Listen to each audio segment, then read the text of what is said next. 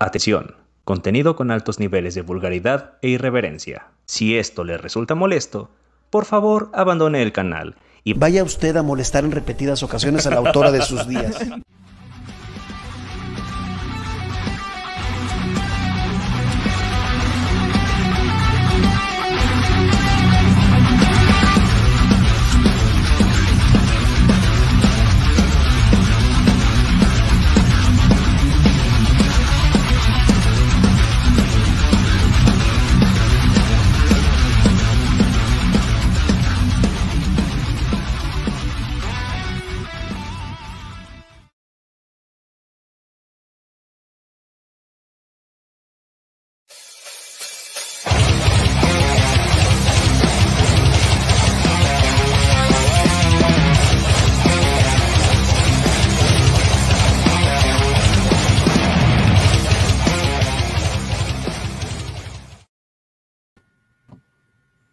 Hola a todos, buenas noches, bienvenidos como cada semana a la Navaja de Hitchens, donde como ya saben vamos a refutar todo aquello que la gente suele afirmar sin evidencia. El día de hoy, además de mi compañero diabólico Armandowski Trotsky y Alan que viene en camino, nos acompañan dos invitados de lujo que ya hemos tenido la oportunidad de tenerlos aquí en el podcast. Nos acompaña Mauricio Ordóñez y Pippen, también conocido como No Creo en tu Dios. ¿Cómo están? Buenas noches. Muy, buenas, noches. Muy bien, bien, bien. Es un gustazo Excelente. tenerlos aquí juntos. No sé si ustedes dos ya se conocían, pero creo que es algo. No, eh, creo que nunca habíamos compartido al menos un, un No, live. creo que no. No, no. bueno, qué, qué bonito es que se puedan dar estas ocasiones entonces. Ah, yo particularmente estoy contento de que pueda darse esta colaboración porque creo que tienen buenos canales también, eh, hay mucha gente que los quiere, que los aprecia. Y justamente hoy vamos a responder muchas cuestiones que con frecuencia se nos traen a las personas que no creemos en divinidades, en dioses. Por eso le he llamado contestando frases trilladas sobre el ateísmo. Y aquí les voy a comentar una curiosidad. Hay una persona que antes tenía un canal en YouTube que era El Falso Profeta.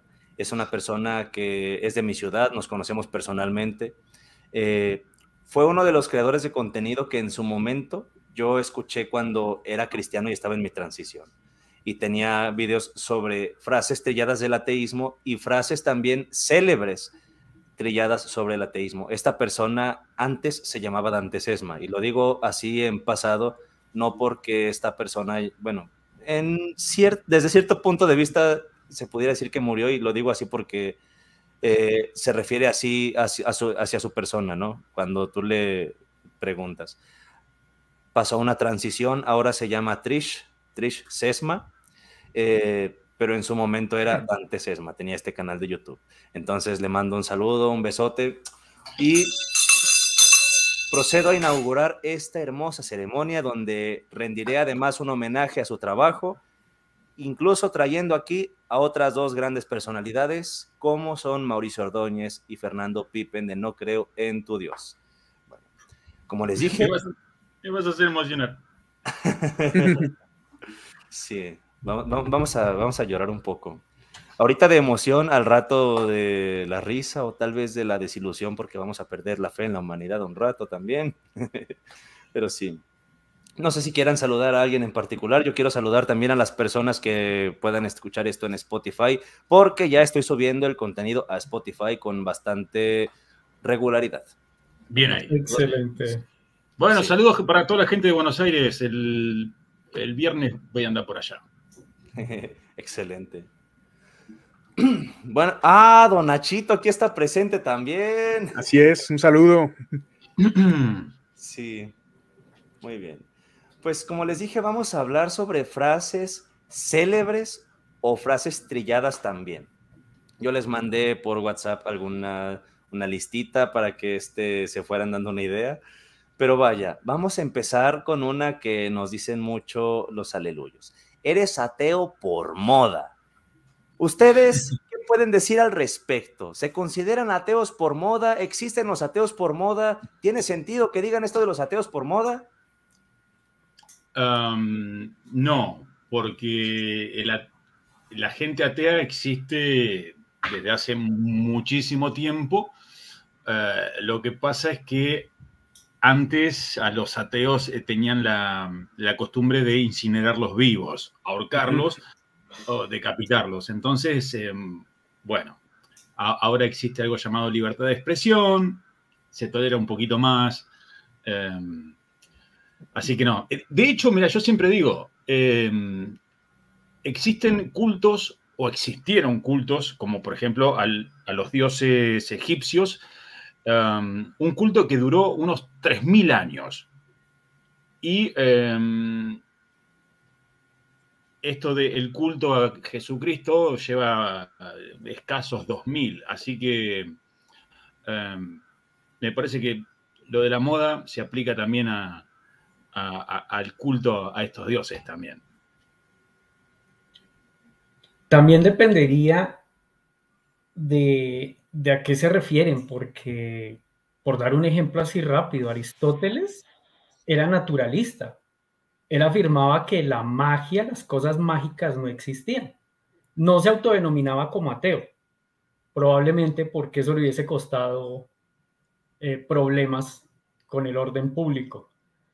Pero era naturalista, no creía en la magia, no creía en seres mágicos eh, personales, y estamos hablando que esos son tres, cuatro siglos antes de que naciera el primer cristiano. Entonces, si, si la creencia es por moda, pues es más moda el cristianismo que el ateísmo. Sí, justamente dicen, ¿eres ateo? Claro. Sí, cabrón, como hay tantos ateos, como, como estamos tan de moda, como somos la mayoría. me recuerda también un poco a un uno de estos argumentos falaces que se utiliza mucho en la actualidad, sobre todo por gente con el tipo de pensamiento de Agustín Laje y similares, que dicen que también eh, muchas de las personas que se declaran homosexuales lo hacen por moda. Y eso sí de no, o sea, realmente la homosexualidad ha existido a lo largo de, de la historia de la humanidad, probablemente desde que existían homínidos previos al Homo sapiens, se llegaron a mostrar algunos rasgos por cuestiones hormonales, por cuestiones, llámalo como quieras, pero a fin de cuentas no es como tal que sea una moda, ni lo hace la gente por moda. Y creo que sucede lo mismo con otros corrientes de pensamiento como el ateísmo y demás, ¿no? Además que si uno va a seguir una moda, es porque esa moda le brinda beneficios, ¿no? Lo hace popular o lo hace pertenecer a un grupo eh, social eh, con estatus. Pero decir que es ateo, decir que es homosexual, eso en muchas sociedades significa rechazo, incluso violencia, violencia física. Entonces, no, que voy a ser homosexual por moda, para que me casquen, me insulten. Voy a ser ateo por moda para ver a quién le dan ganas de quemarme vivo. No, eso no tiene sentido. Aparte, creo que eh, muchas de estas personas que suelen emitir este tipo de juicios, como que el ateísmo es una moda, quieren creer o realmente su, cerebro funciona de esta forma en la que creen que el ateísmo es como un conjunto de reglas exactamente como la religión, que todos los ateos piensan exactamente de la misma forma, cuando hay matices más de como las, las, sombras de gris, ¿no? Hay ateos que creen en los horóscopos, hay ateos que creen en el Reiki, pero no creen en Dios, hay quienes tenemos un nivel de escepticismo en el cual no creemos en ninguna charlatanería de este tipo, y hay quienes a lo mejor, no sé, eh, puede que sean muy ateos, que no crean en Dios o en algunas supersticiones, pero de pronto les da por algunas otras, o, o mm coquetean con este tipo de nuevas corrientes como la Wicca y demás. Y muchas veces la persona que critica el ateísmo lo hace desde una posición en la que cree que todo el pensamiento de todos los ateos está normalizado y funciona de la misma forma. Claro, como si fuera un pensamiento monolítico. Sí, de, hecho, eh, eh, eso, um, eso que dice um, aquí el, amigo um, conlleva a esa pregunta que nos hacen mucho a los ateos, que es, entonces, ¿en qué creen? Y digo que siempre em, esa pregunta no tiene sentido, porque, a ver, el único requisito, entre comillas, para ser ateo es no creer en la existencia de Dios. O en, cierto punto hay ateos que afirman que Dios no existe, ¿sí? Pero en sí el ateísmo es la postura de no creer que Dios existe, aunque dentro de esa postura hay ateos que, más radicales que afirman la inexistencia de Dios. Pero después de, ahí, de allí, una persona puede creer en, en, auras, en reiki, en horóscopo, en un montón de pseudociencias que no le va a quitar el hecho de ser ateo mientras no crea en la existencia de Dios. Incluso hay cristianos que se autodenominan ateos simplemente porque tuvieron una discusión con su Dios. Entonces, como están eh, desilusionados, entonces se autodenominan ateos cuando realmente no lo son, simplemente en cualquier momento van a regresar, siempre han sido cristianos, solo es una forma de intentar agredir a su Dios, que eso ya de por sí suena absurdo. Sí. Son los que luego regresan como el hijo pródigo. Vuelve el perro arrepentido con las miradas tan tiernas, el hocico partido y la colita entre las piernas. sí. Mira, tenemos aquí a No Creo en tu Dios comentando nuestro directo. Ay, lo quiero conocer. No, es que alguien preguntaba ahí si, si solamente Armandowski eh, éramos los tres ateos o, el que preguntaba también. Decía. Sí. No, somos los cuatro, los cuatro ateos. Y falta uno. Ahorita va a llegar. Ay, ah, mira nomás. ¿Quién está aquí presente? Bendita seas, Carlita. Besote. Una campanada en tu honor. Bueno, fueron dos. Entonces eres doblemente honrada aquí. Como les dije, el señor Alan ahorita ya viene en camino, ya se va a conectar.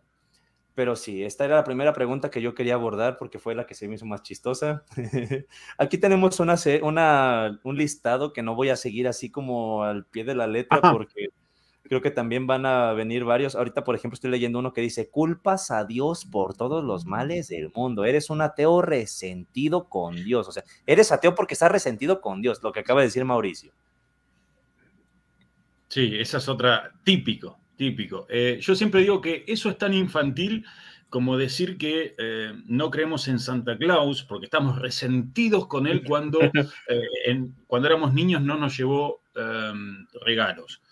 Entonces yo siempre digo lo mismo, si les creció vello público, cambien ese argumento porque es bastante infantil. Incluso si realmente existiera su Dios, eh, eso también tiene serios problemas. O sea, me explico. Si uno está caminando, está acostado en la cama, se baja, va caminando y descalzo patea la pata de la cama, como duele eso en el dedito pequeño, Dios, cuando creó el universo, sabía que eso iba a ocurrir. Y él, siendo omnipotente, sabía que debía hacer para que yo no me golpeara mi dedito pequeño del pie, pero no lo hizo. Dime si eso no es motivo para estar resentido. Entonces. Sí, por supuesto. Tienes que estar resentido con la evolución que te dejó un dedo que prácticamente no sirve. Sí, se habla mucho también en estos círculos en los que generalmente nos desenvolvemos, que realmente si existiera ese Dios al que tanto, al que tanto apelan los creyentes, sería todo menos digno de adoración o de seguirlo, ¿no? Un Dios que no escucha los rezos de un niño que está a punto de ser abusado por un sacerdote en una iglesia, que además el sacerdote supuestamente es representante de Dios en la tierra, y Dios no hace absolutamente nada para evitarlo. Incluso Están en la casa de Dios, brother. Sí, sí, sí. No, eh, como pasó con eh, Joaquín o con tantos en la Iglesia Católica. Incluso existiendo, no sería digno de ningún tipo de respeto ni nada parecido. Señor Alan, bendito sea. Ya llegó. Alan is in the house. Sí. Mira, justamente ahorita estaban preguntando por ti, brother. Déjame ver si encuentro el comentario.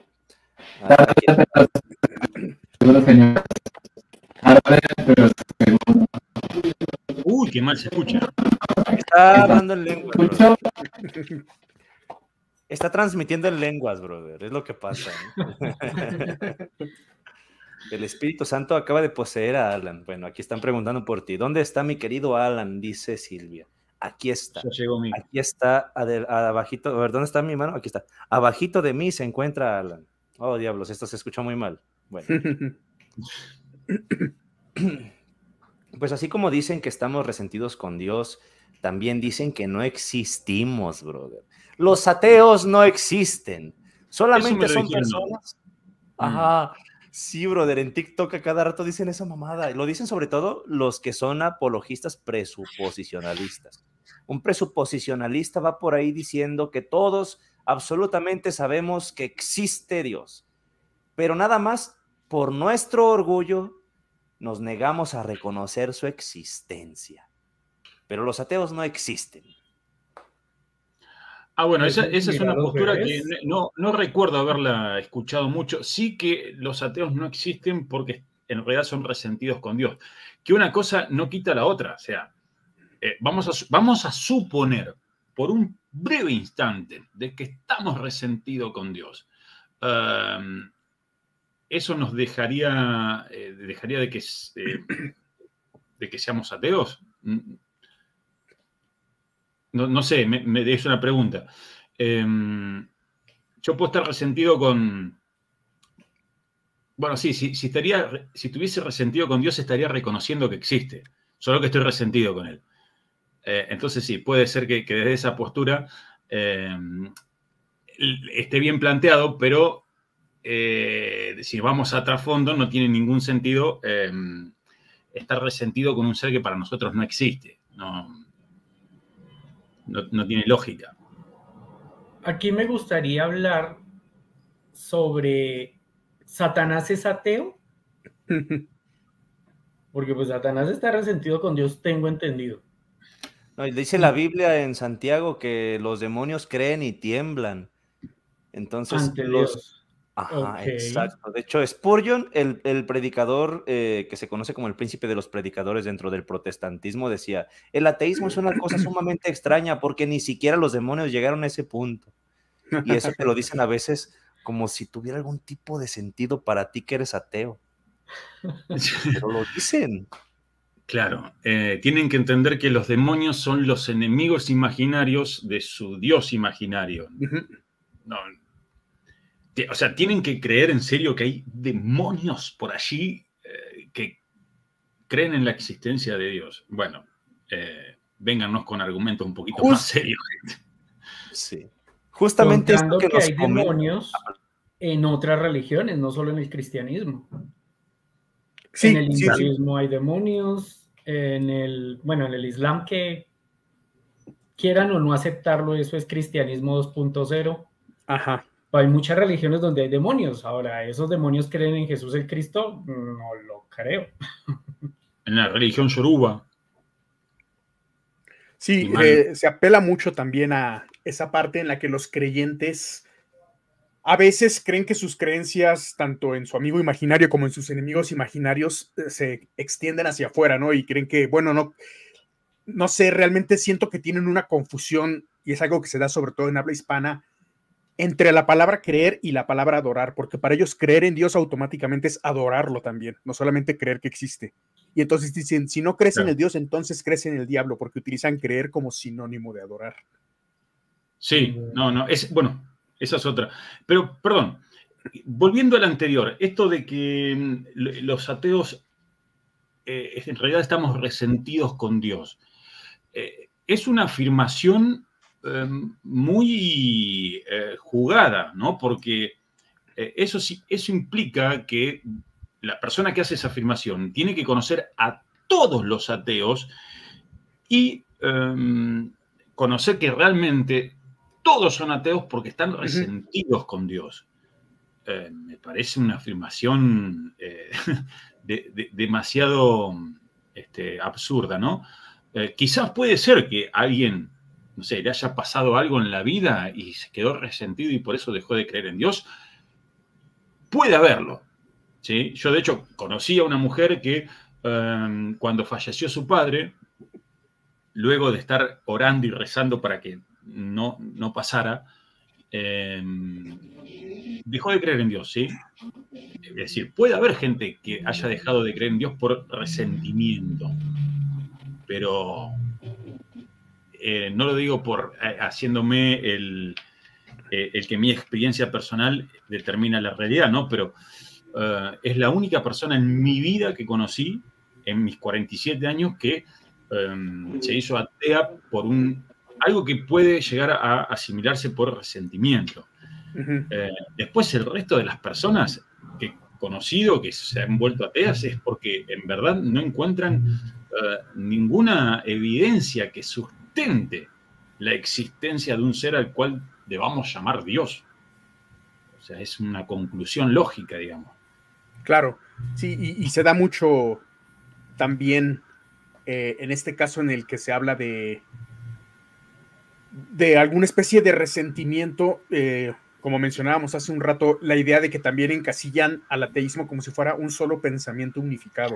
Y entonces es por eso que llegan a hacer esas aseveraciones con la creencia de que todo es una como una doctrina como la que ellos siguen, como si se siguieran aquí pasos para no creer en Dios.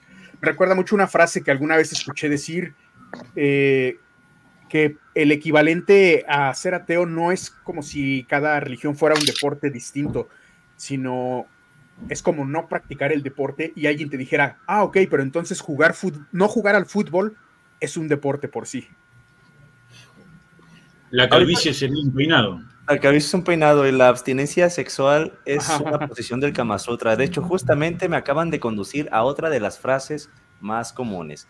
El ateísmo es una religión. es eso, ¿no? Como decía, es como si alguien te dice que el no practicar fútbol es un deporte.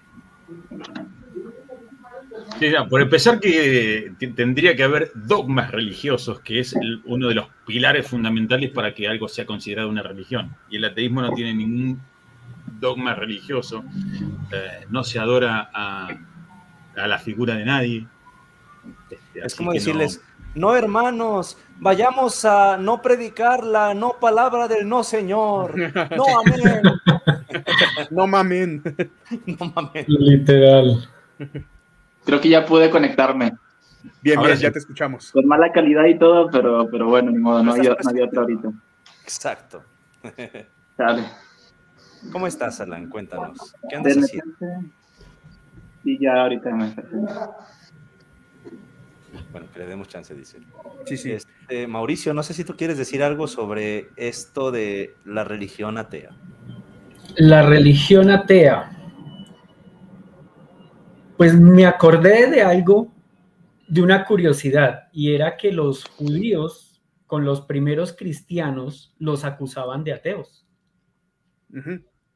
para discriminarlos curioso que los primeros ateos del cristianismo hayan sido los primeros, los primeros cristianos. Los mismos cristianos, exacto. Recordé eh, la frase de eh, ateo hasta que se te cae el avión. Ah, Esa es, ah, sí, es un clásico también. O no hay ateos en la trinchera. En las trincheras. Sí, un clasicazo, ¿no? A mí me encanta. Yo me imagino esas personas, no sé, eh, llevarán un cuadro en Excel, conocerán a unos mil ateos y se habrán subido a los mil aviones para tumbarlos, para verificar, ah, mire, si el ateo apenas se le está cayendo el avión. claro, esa es, una, e, esa es, una, cuestión de que habría que comprobar si el, ateo cuando se cae el avión o dentro de una trinchera deja, deja de creer en... Eh, pasa a ser creyente, quiero decir. Pero eh, en tal caso, suponiendo que fuera así, hay algo que sabemos, es que el, ser humano suele actuar de manera irracional en momentos desesperantes. O sea que eh, cuando el avión se está cayendo implorarle a Dios es un acto irracional, porque eso no va a hacer que, el avión deje de, caerse en picada. Eh, asumamos que de lo contrario no hubiesen habido accidentes eh, de avión. Eh, así que bueno, sí, en, en, caso de que un ateo se ponga a implorar a Dios en un accidente aéreo, es porque es un, está actuando de manera irracional. Claro, en un momento de, estrés extremo. Otra frase. También resaltar que el hecho de que el ateo se vuelva creyente no hace real ese Dios, porque ese ateo podría ser de cultura hindú, o podría ser de cultura budista, o podría ser de cultura inca, y seguramente le va a orar a dioses muy diferentes. Entonces, ¿qué garantía hay? Me, me, quedó también la frase que nos pusieron en pantalla hace un momento sobre eh, los ateos son malas personas sin valores, aquí la pusieron. Eh, ¿Alguna vez hablamos sobre esto de, de, dónde viene la moral o los valores y demás? Y hay quien apela realmente a que son un sistema completamente dependiente de las religiones, cuando pues realmente sabemos que no es así. Una de las, digamos, mejores explicaciones que nos han venido a dar aquí en el programa fue cuando tuvimos a Buenos Malos Consejos para mi hijo y nos explica que, Robert Pacheco, sí, sí, esto de la moral y demás viene desde atrás, en el momento en el que las tribus deciden ponerse de acuerdo en algo que sea benéfico para todos y que no cause conflictos internos. Y es ahí donde se empieza a estipular las primeras bases de la moral. Más allá de eh, la necesidad de creer o no en dioses, es la cooperación entre individuos de la misma especie y sobre todo de la misma tribu, a un razonamiento que además se, asienta bien en el libro Sapiens de Harari, y es precisamente eso, la cooperación entre individuos en una misma tribu, de una misma especie, etcétera, es lo que precisamente eh, genera esta necesidad de crear fundamentos que dan pie a lo que se convierte después en moral. Mm. Bueno, voy, a aprovechar este, voy a aprovechar este silencio para ahora sí presentarme. Ya tenía, batallé mucho, batallé mucho para conectarme, pero ya, por fin, ya estoy aquí. ¿Cómo, eh, eh, ¿cómo están? Gusto verlos, Pippen y, este. ¿Cómo están? permítanme, Armando. ando, ando ahorita que no sé ni quién anda por acá, la verdad. Entonces, Mauricio, Mauricio, este Pippen, Armando, Julián, ¿cómo están? Vengo corriendo. lo siento, lo siento. Este, yo, yo, quiero, y quiero aprovechar porque ahorita los escuché decir, este, los escuché decir que, eh, bueno, algunas de las cosas que, que, que, generalmente nos dicen cuando, cuando, cuando descubren, ¿no? Cuando, cuando descubren esa, esa maldad interna que tenemos nosotros los ateos al, al ser ateos, ¿no? al no creer en Dios, y nos empiezan a hacer esas preguntas absurdas todo el tiempo. Y, y me acuerdo mucho, y yo, ah, hubo una situación en mi vida que me hizo, me hizo inspirarme para hacer el primer video que yo hice en mi, en mi canal de YouTube, que, que el, video lo titulé 10 cosas que no le debes decir a un ateo, ¿no? y, y, y, hago una lista, y número una lista de, de, de, de cosas que, generalmente nos dicen a nosotros eh, cuando, cuando descubren que somos ateos. Quiero hacer una segunda parte de otras 10 cosas, pero se será más adelante. Pero una de ellas, uno de esos puntos, fue el que agregué ahí, que fue lo que me inspiró a hacer ese video. Eh, yo tenía como dos años de conocer a mis compañeros del trabajo. Nos llevábamos bien, todo chido, una convivencia muy sana. Como, como cuando te dicen así la mentira de que un excelente ambiente de trabajo y es todo pedo, todo, se odia. No, ahí sí, o sea, nos llevábamos todos bien, excelente ambiente de trabajo, todo perfecto, todo chido. Y cuando, cuando por fin descubren que soy ateo, la pregunta que me, que me hizo replantearme si realmente esas personas estaban viendo la cabeza o no, fue que me dijo una, una, una, una persona ahí, me dijo, este, oye, pero si te ves tan buena persona, ¿cómo es que eres ateo? Digo, güey, tienes dos años de conocerme y me dices que si me veo tan buena persona, ¿qué te hace pensar que el no tener la misma religión que tú me hace una persona horrible, una mala persona? Entonces, en, en ese momento fue cuando me, me, vino la idea, ¿no? Obviamente lo, lo hice mucho, mucho después porque eso pasó hace bastante, pero es bien curioso, ¿no? Que aquí lo que me, lo que me dejan, lo que me dejan claro esta situación es que no importa si hay gente que te conoce de toda una vida, de hace muchos años o lo que sea, en el momento que descubren o saben que, que no compartes su, religión, ¿qué es lo que pasa? Te consideran que ya no eres parte de, de, o sea, que ya no tienes la misma moral, que eres una mala persona, que este y el otro. Y es bien curioso porque al final eh, todos los que todos los que los que están a nuestro alrededor realmente pueden cambiar mucho al, al, al, al entender o al, o al saber que hay alguien distinto a ellos, ¿no? Y, y te tratan con bicho raro. Es una, eso creo que es una cuestión también natural, hablando, de, hablando del ser humano y su comportamiento, todo lo que es distinto generalmente se tiende a hacer hacia un lado, a, a, a dejar, o lo que no entra de, dentro de la normalidad, entre, entre comillas, se, se tiende a, a, despreciar, ¿no? Sí. ¿Por qué? Porque se, se siente una, una desestabilidad, porque ya no puede ser todo como era antes, porque, porque no todos podemos, porque tiene que haber gente distinta, porque tiene que haber gente que piense distinto, a, distinto a mí y todas esas cosas. Eso es bien curioso y, creo que, que, era bastante necesario mencionarlo, ¿no? Y es un pensamiento muy tribal, si lo ves de cierta forma también, eso de, si no es exactamente igual que yo y no piensa igual que yo, entonces representa un peligro. exactamente. Pero lo, lo lógico, lo ilógico de ese planteo es que mm, eh, ya creo que mm, al menos yo hice un video y estoy seguro que alguno de ustedes debe haber nombrado algo de esto, es que la población carcelaria en el mundo está plagada de creyentes. Claro. la población de, carcelaria, de ateos dentro de la población carcelaria no llega ni al 1%. Ni al 1%. 0,0 no sé cuánto. Y muchos te dicen, no, pero lo que pasa es que eh, se hacen creyentes una vez que entran a la cárcel. Eh, con esos datos, entonces los ateos seríamos mayoría y sin embargo la población de ateos en el mundo es poca. Eh, si en verdad los que entran a la cárcel fueran ateos y después se hacen creyentes, entonces la población de ateos fuera de la cárcel estaría elevada a unos porcentajes que en realidad no lo son. Eh, así que cuando nos digan que eh, la moral proviene de Dios, bueno, fíjense que eh, no, la población carcelaria está llena de creyentes. Y además, como decía Julián, hablando esto de, de, que la moral proviene del comportamiento que adoptaron antiguas tribus, que yo por ahí no sé si llamarle tribus, eh, yo cuando se, habla de, este caso siempre menciono em, el siguiente caso que nunca me acuerdo el nombre de la antropóloga, ¿sí? a la que ella le preguntaron em, cuál era el, primer indicio de humanidad barra moralidad. Y todos iban a, no sé, todos eh, pensaron que ella iba a responder no sé, eh, la construcción de una aldea, un, templo. No, ¿saben lo que respondió ella? Eh, un fémur que se había quebrado y sanó eh, de un homínido que vivió hace unos, bueno, este, no, no me acuerdo la, el, tiempo, yo no sé si decirte 11.000 años, una cosa así.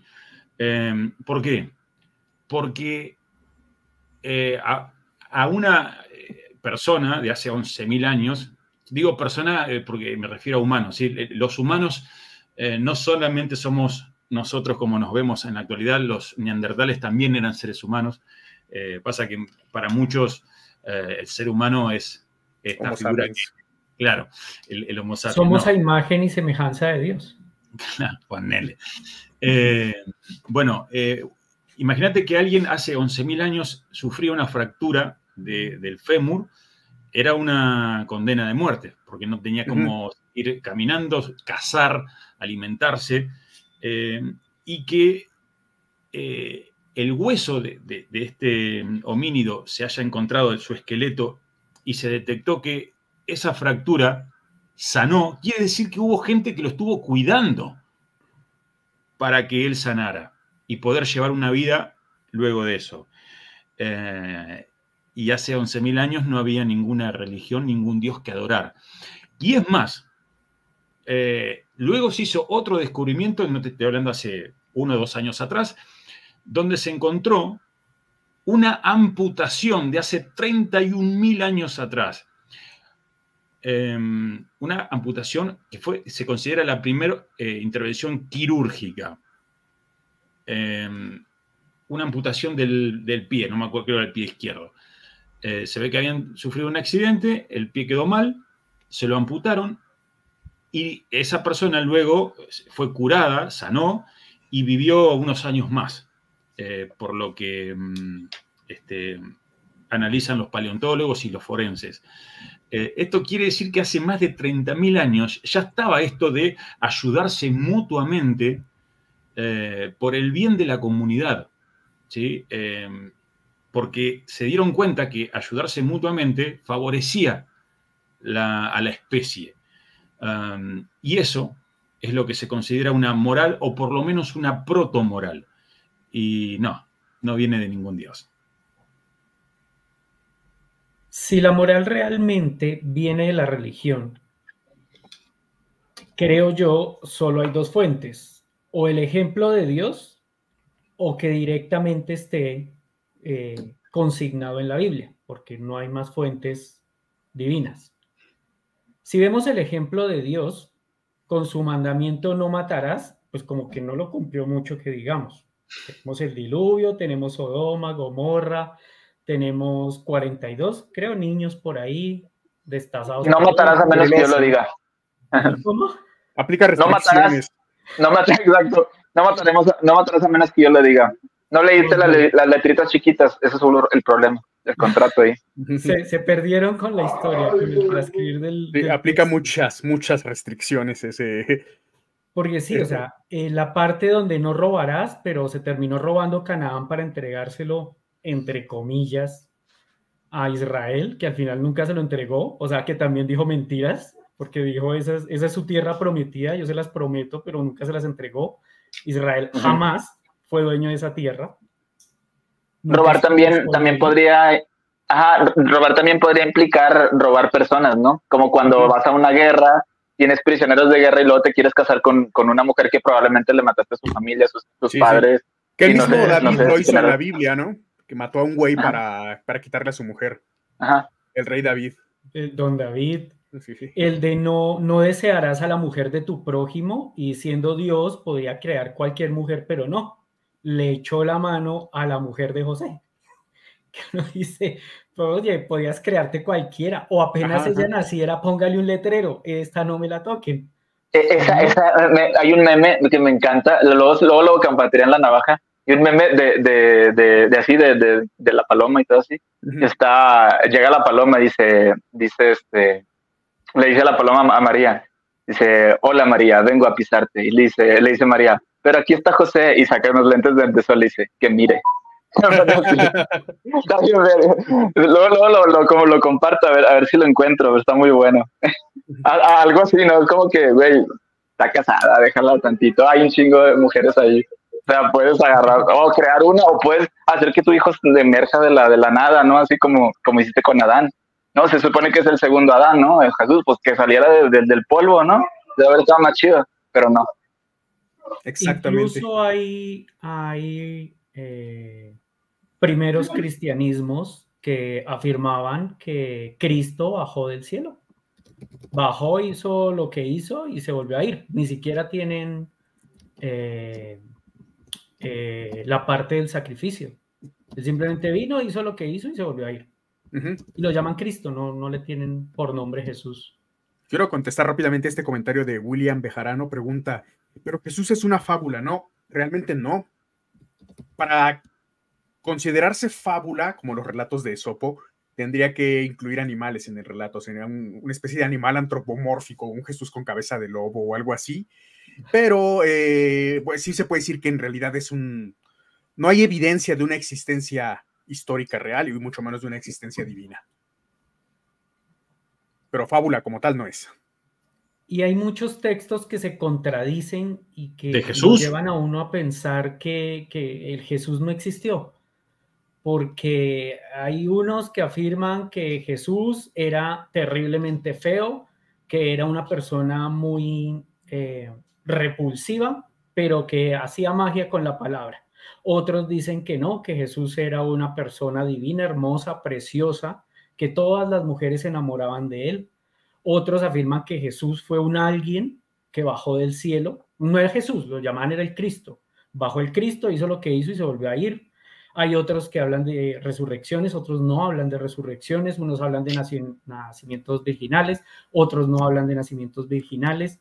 Entonces, si uno dice, si comienza a contrastar todo, pues uno se da cuenta que fácilmente eh, todo fue simplemente eh, la cultura y más que todos los deseos.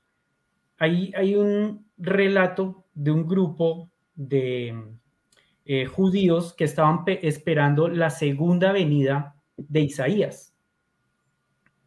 y se cruza con la supuesta llegada de Jesús. Y puede ser que ese grupo de judíos haya implantado en, los cristianos la idea de la segunda venida de Jesús. Entonces así se pueden encontrar muchos detallitos que al final no, no dan como para uno eh, creer que realmente existió un Jesús histórico. Además, ¿qué debería haber hecho esa persona para que la llamemos Jesús histórico? Mm, ¿Resucitado? Mm, no creo que haya existido. No, no, pero el, Jesús este que el Jesús este que mencionan algunos eh, como que se no sé si se autodenominaba Mesías, lo denominaban Mesías eh, y, Mesías para aquella época era eh, un título muy grande, como ser el, rey de, las quien fuera a gobernar lo que, em, no sé, por decirlo, Tierra Santa. Em, y para, para Roma era un un atropello para el, gobierno. Eh, y por eso, de hecho, Flavio, Josefo dice que lo crucificaron por sedicioso, ¿sí? por querer abarcar más de lo que le correspondía. Pero bueno, es, eso, eso es, desde la parte de eh, los historiadores que avalan que existió un Jesús histórico, que fue simplemente un, un judío apocalíptico, ¿sí? un delirante que decía que se iba a instaurar, instaurar, instaurar perdón, el reino de Jehová en la tierra y que él iba a ser el Mesías, y esto para Roma era inaceptable. Sí, es como si, como si cualquier otro, eh, una persona, un revolucionario, una persona que está haciendo como mucho escándalo, viniera a decir que va, va a derrocar el gobierno de tu país y va a instaurar un nuevo gobierno, pues vas a decir, pues, o sea, literal lo metes a la cárcel y, y lo juzgas por eso, o sea, eh, es, es, es, es, prácticamente lo mismo. Entonces, no, no, no, hay, no hay como una, estamos hablando de que pues era como una amenaza, una amenaza política para, para Roma, entonces tenían que deshacerse del sí o sí, no importan las razones.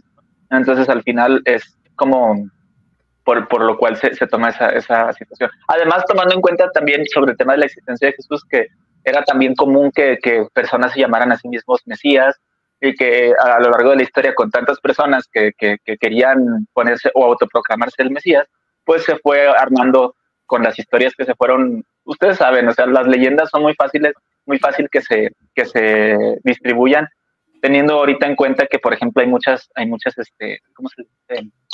Eh, ahorita hay más tecnología, hay más, más facilidad para, para para acceder a la información, todavía hay muchas leyendas y muchas cosas que no se saben, y, ni siquiera viendo evidencia con, con, con, video, con audios, con, con documentación y lo que tú quieras, la gente sigue creyendo cosas que a veces no son. Hay veces que es muy difícil acceder a la información y todo, entonces a lo largo del tiempo, conforme esas historias se fueron, se fueron este, contando, una, no podemos decir que, que, la tradición oral era tan limpia que nunca se distorsionó, porque eso es falso. O sea, sí es cierto que los que se dedicaban a, a contar las historias a recopilarlas y todo, se trataban de hacer que, estas, eh, que estas eh, historias se fueran lo más fieles posible, pero sí sabemos que siempre, por una, palabra a veces, una coma, un signo, cualquier cosa puede hacer que el sentido de, las cosas cambie radicalmente, ¿no?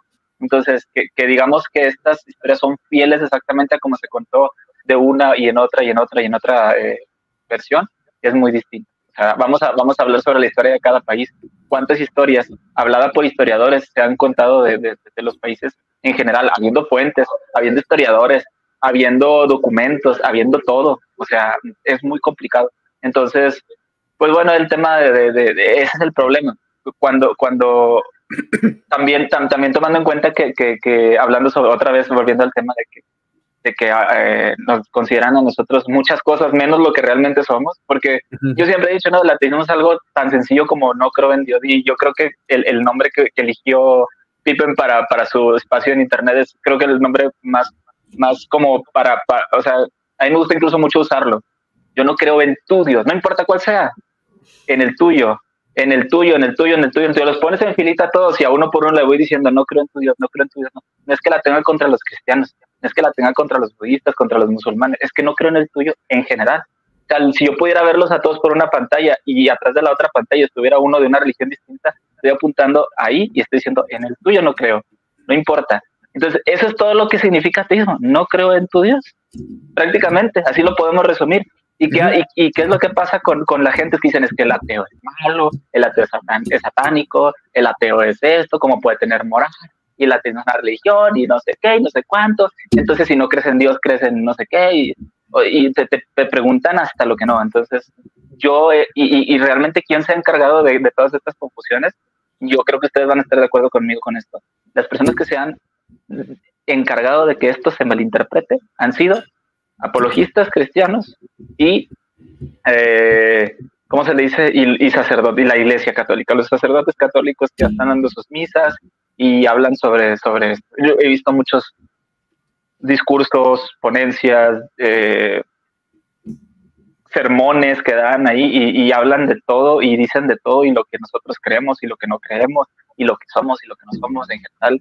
Es muy, es muy curioso, pero, pero es algo tan sencillo y que ni siquiera necesita ser saber de filosofía, ni de ciencia, ni de nada. Simplemente con, con conocer el concepto, tú puedes tener una postura. Sea que seas experto o no, tú puedes tener una postura. Simplemente no creer. Y punto. No necesitas nada más pero nos les gusta como que decirnos, ah, no sabes de ciencia, entonces no puedes ser ateo. ¿Cuánto sabes de física? ¿Cuánto sabes de, filosofía? Ah, entonces no puedes ser ateo porque necesitas, no necesitas entender nada, güey. O sea, simplemente es, no creo y ya. ¿Qué, qué, qué tanto les cuesta entender ese pedo? No, no, ahora, si sabes de los temas, si sabes de ciencias, si sabes de, de, de, filosofía y más, qué bueno. Eso le da un plus, eso lo hemos hablado muchas veces Armando, Julián, muchos aquí. Mientras más sepas es mejor, pero no estás obligado per se a saber. Y, y, gente, los que nos estén viendo, perdón, ya voy a terminar, los que nos estén viendo y los que tengan una duda de qué ser ateo y por qué, y no, no hay un por qué, simplemente vamos a ponerlo así, o estás convencido que Dios existe, o no estás convencido que Dios existe, no hay puntos ni términos medios, ¿sí? Si, no estás, si estás convencido a medias, entonces no estás convencido. Si estás convencido tres cuartos, entonces no estás convencido. Si estás convencido siete octavos, no estás convencido. Entonces, si no estás convencido, entonces no crees en Dios, punto. O crees o no crees, o estás convencido o no estás convencido. Nosotros, los seis, cinco que estamos aquí, perdón, ni contar ya se, me pega lo aleluya. Los cinco que estamos aquí. el filo palomo, brother. ¿sí? Lo palomo, sí, el filo palomo. Ah, el filo palomo. Ah, ah, ah. Esto ateo, eh, no sé, no. Pero bueno, el punto es, el punto es que los que estamos aquí simplemente no creemos, o sea, no estamos convencidos es un tema de convencimiento. No importa tu conocimiento, no importa todo lo, demás, es, es que tú estés convencido de algo. Y, creo que es tan sencillo como eso, no hay muchísimo más. No creo que haya que darle muchas más vueltas. Obviamente lo vamos a seguir hablando porque mucha gente no lo entiende. Pero me gustaría que, que si en algún momento piensen, ¿qué es una persona que no cree en Dios? Así como no estás convencido de, de una cosa, entonces estás convencido de la otra. O puede que de ninguna, pero si no estás convencido, entonces no crees. Es que, ah, ya no sé ni cómo explicarlo. Es que a veces lo he dicho tantas veces y, y, es bien, es fácil, ¿no? O sea, ya, ya me callo mejor. Adiós. no, voy, voy, a tocar dos puntos rápidamente. Uno, uno muy rápidamente y el otro.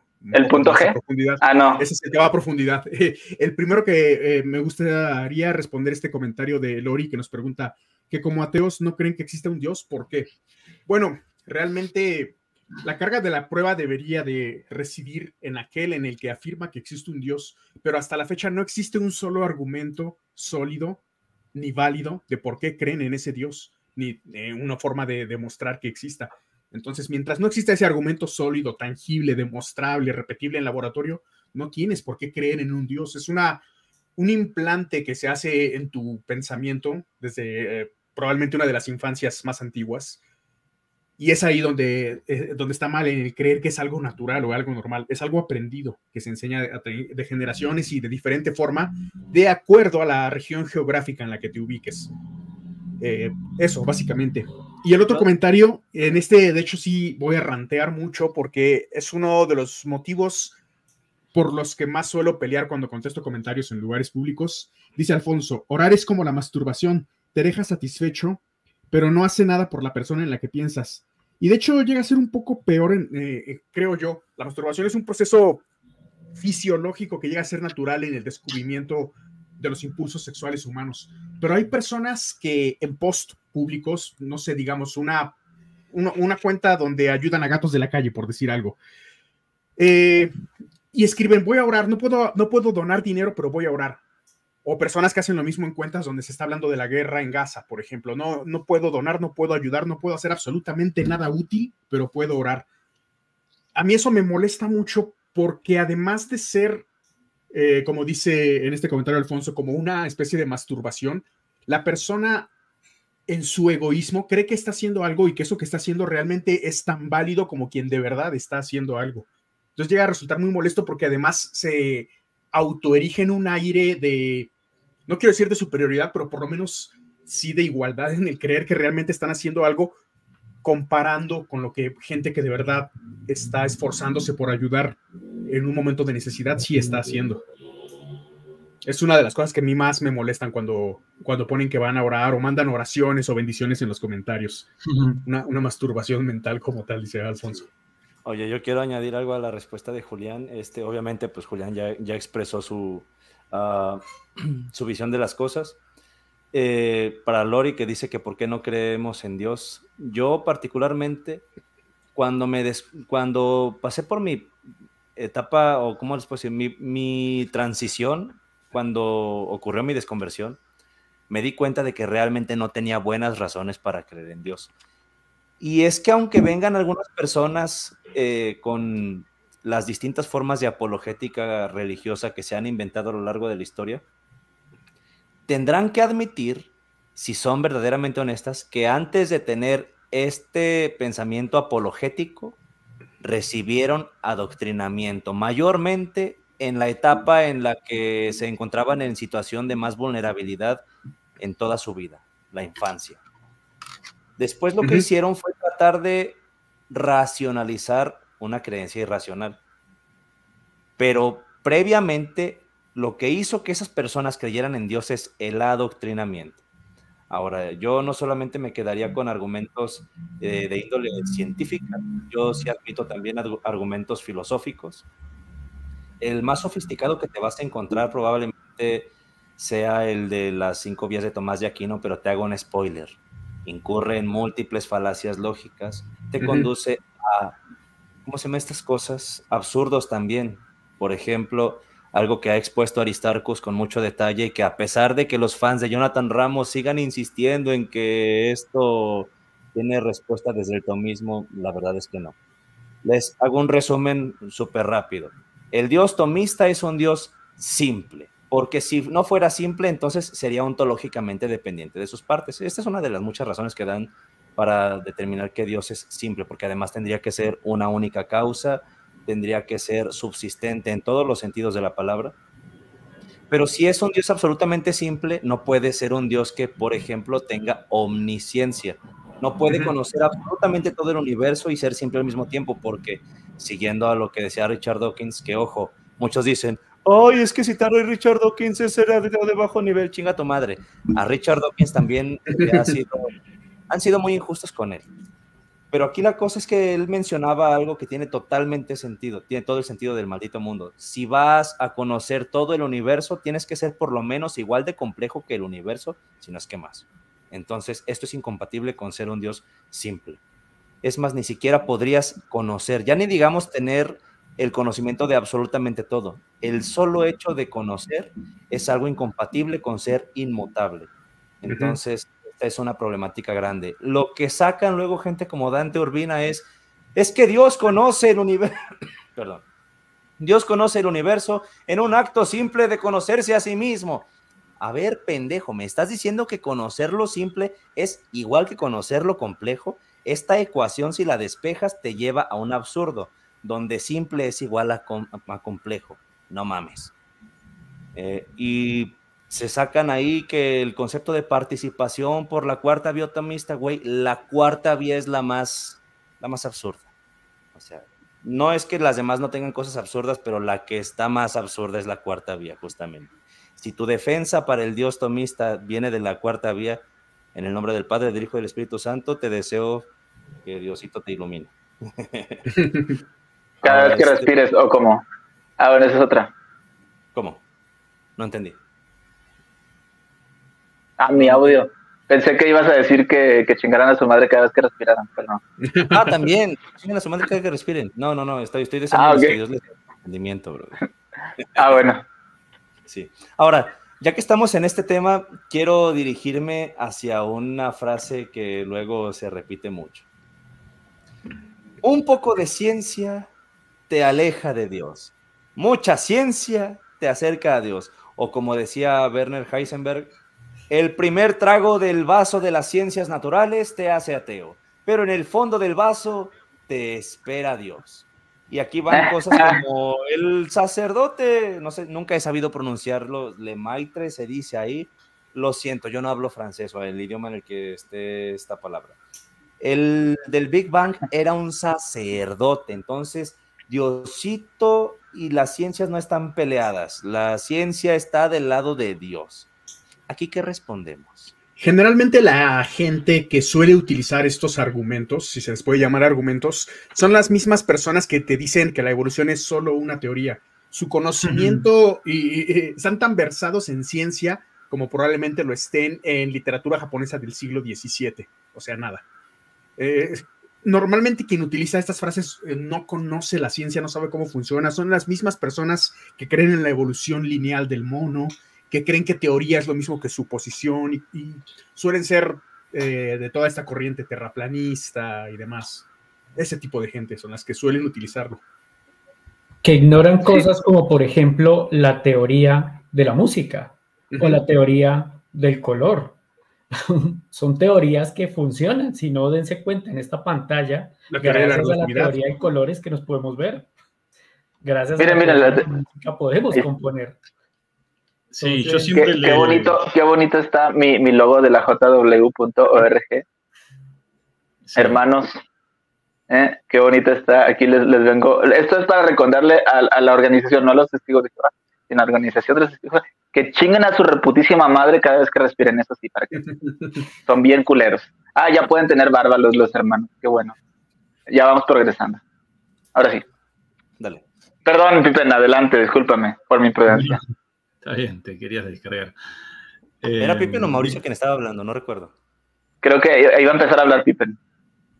Ah, Sí, ¿de qué bueno. estábamos hablando? De De que poca ciencia te aleja de Dios y mucha ciencia te trae de vuelta a Diosito. Sí, es, eso se, se menciona por lo general eh, haciendo referencia a que hay muchos científicos que han creído en Dios, eh, lo cual estaríamos cayendo en una falacia, no sé si de autoridad o ad populum, pero ni siquiera, porque de hecho en la actualidad, eh, hoy en día la mayoría de, científicos ya no son creyentes como hace décadas o décadas atrás. Em, de, de hecho, en Estados Unidos el, eh, había también hice un, un video que me lo bajaron en el perfil anterior, donde el 72% de la, de la población científica se declaraba no creyente. Em, y sí, es verdad que George Lemaitre, el que postuló el Big Bang, era un sacerdote católico, pero él postuló el Big Bang en base a sus observaciones científicas, no en base a sus creencias. Y hay otra cosa que se suele decir de él, que postuló el Big Bang para comprobar que lo que decía la Biblia era real. Yo, yo los invito a, a que descarguen en PDF eh, su postulado, que en realidad no se llamaba Big Bang, sino que se llamaba Teoría del Átomo Primigenio. ¿sí?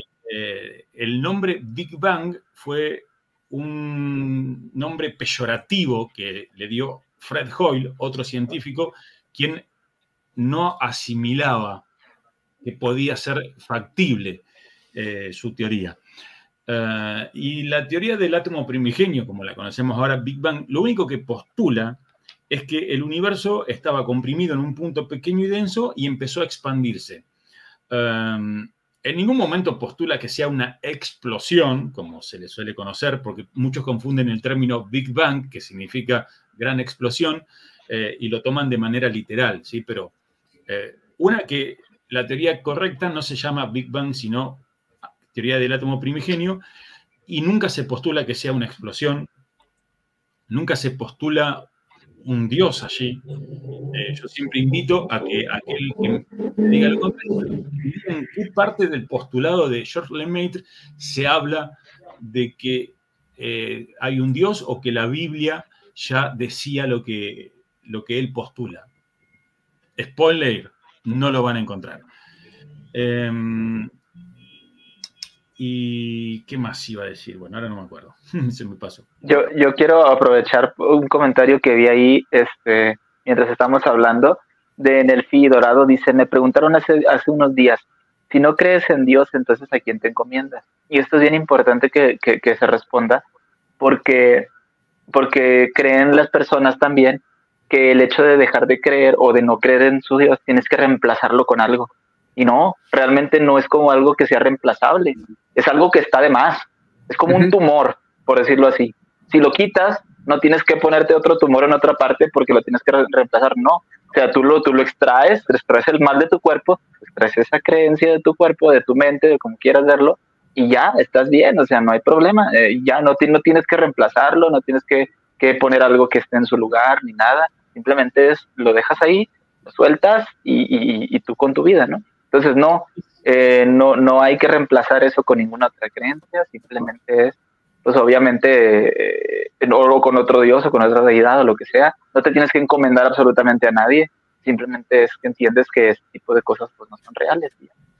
Es como el cuento, perdón, el, ese planteo de que si Dios no existe, ¿a quién te encomiendas? Es como decir, eh, si no soy, no tengo, perdón, es como decir, eh, si no soy esclavo de nadie, eh, ¿quién es mi amo? ¿Eh? haz de cuenta. Sí, sí, algo así. ¿A quién le voy a servir si yo no soy esclavo? Es como, pues a nadie, güey, o sea, a ti mismo. Así de sencillo. No necesitas ser esclavo de nadie, no necesitas reemplazar de, de amo, ¿no? Aunque ni siquiera a uno imaginario. Eso sí. La creencia en Dios, en el cristianismo, es una maleta que le llenan a uno de piedras y se la ponen cuando uno es niño, para que uno se acostumbre a cargarla.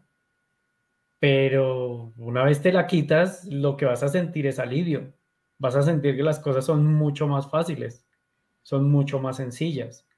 Por eso es que adoctrinan a niños, no se van a las universidades a adoctrinar, porque ¿quién se va a dejar poner en la universidad una maleta llena de ladrillos?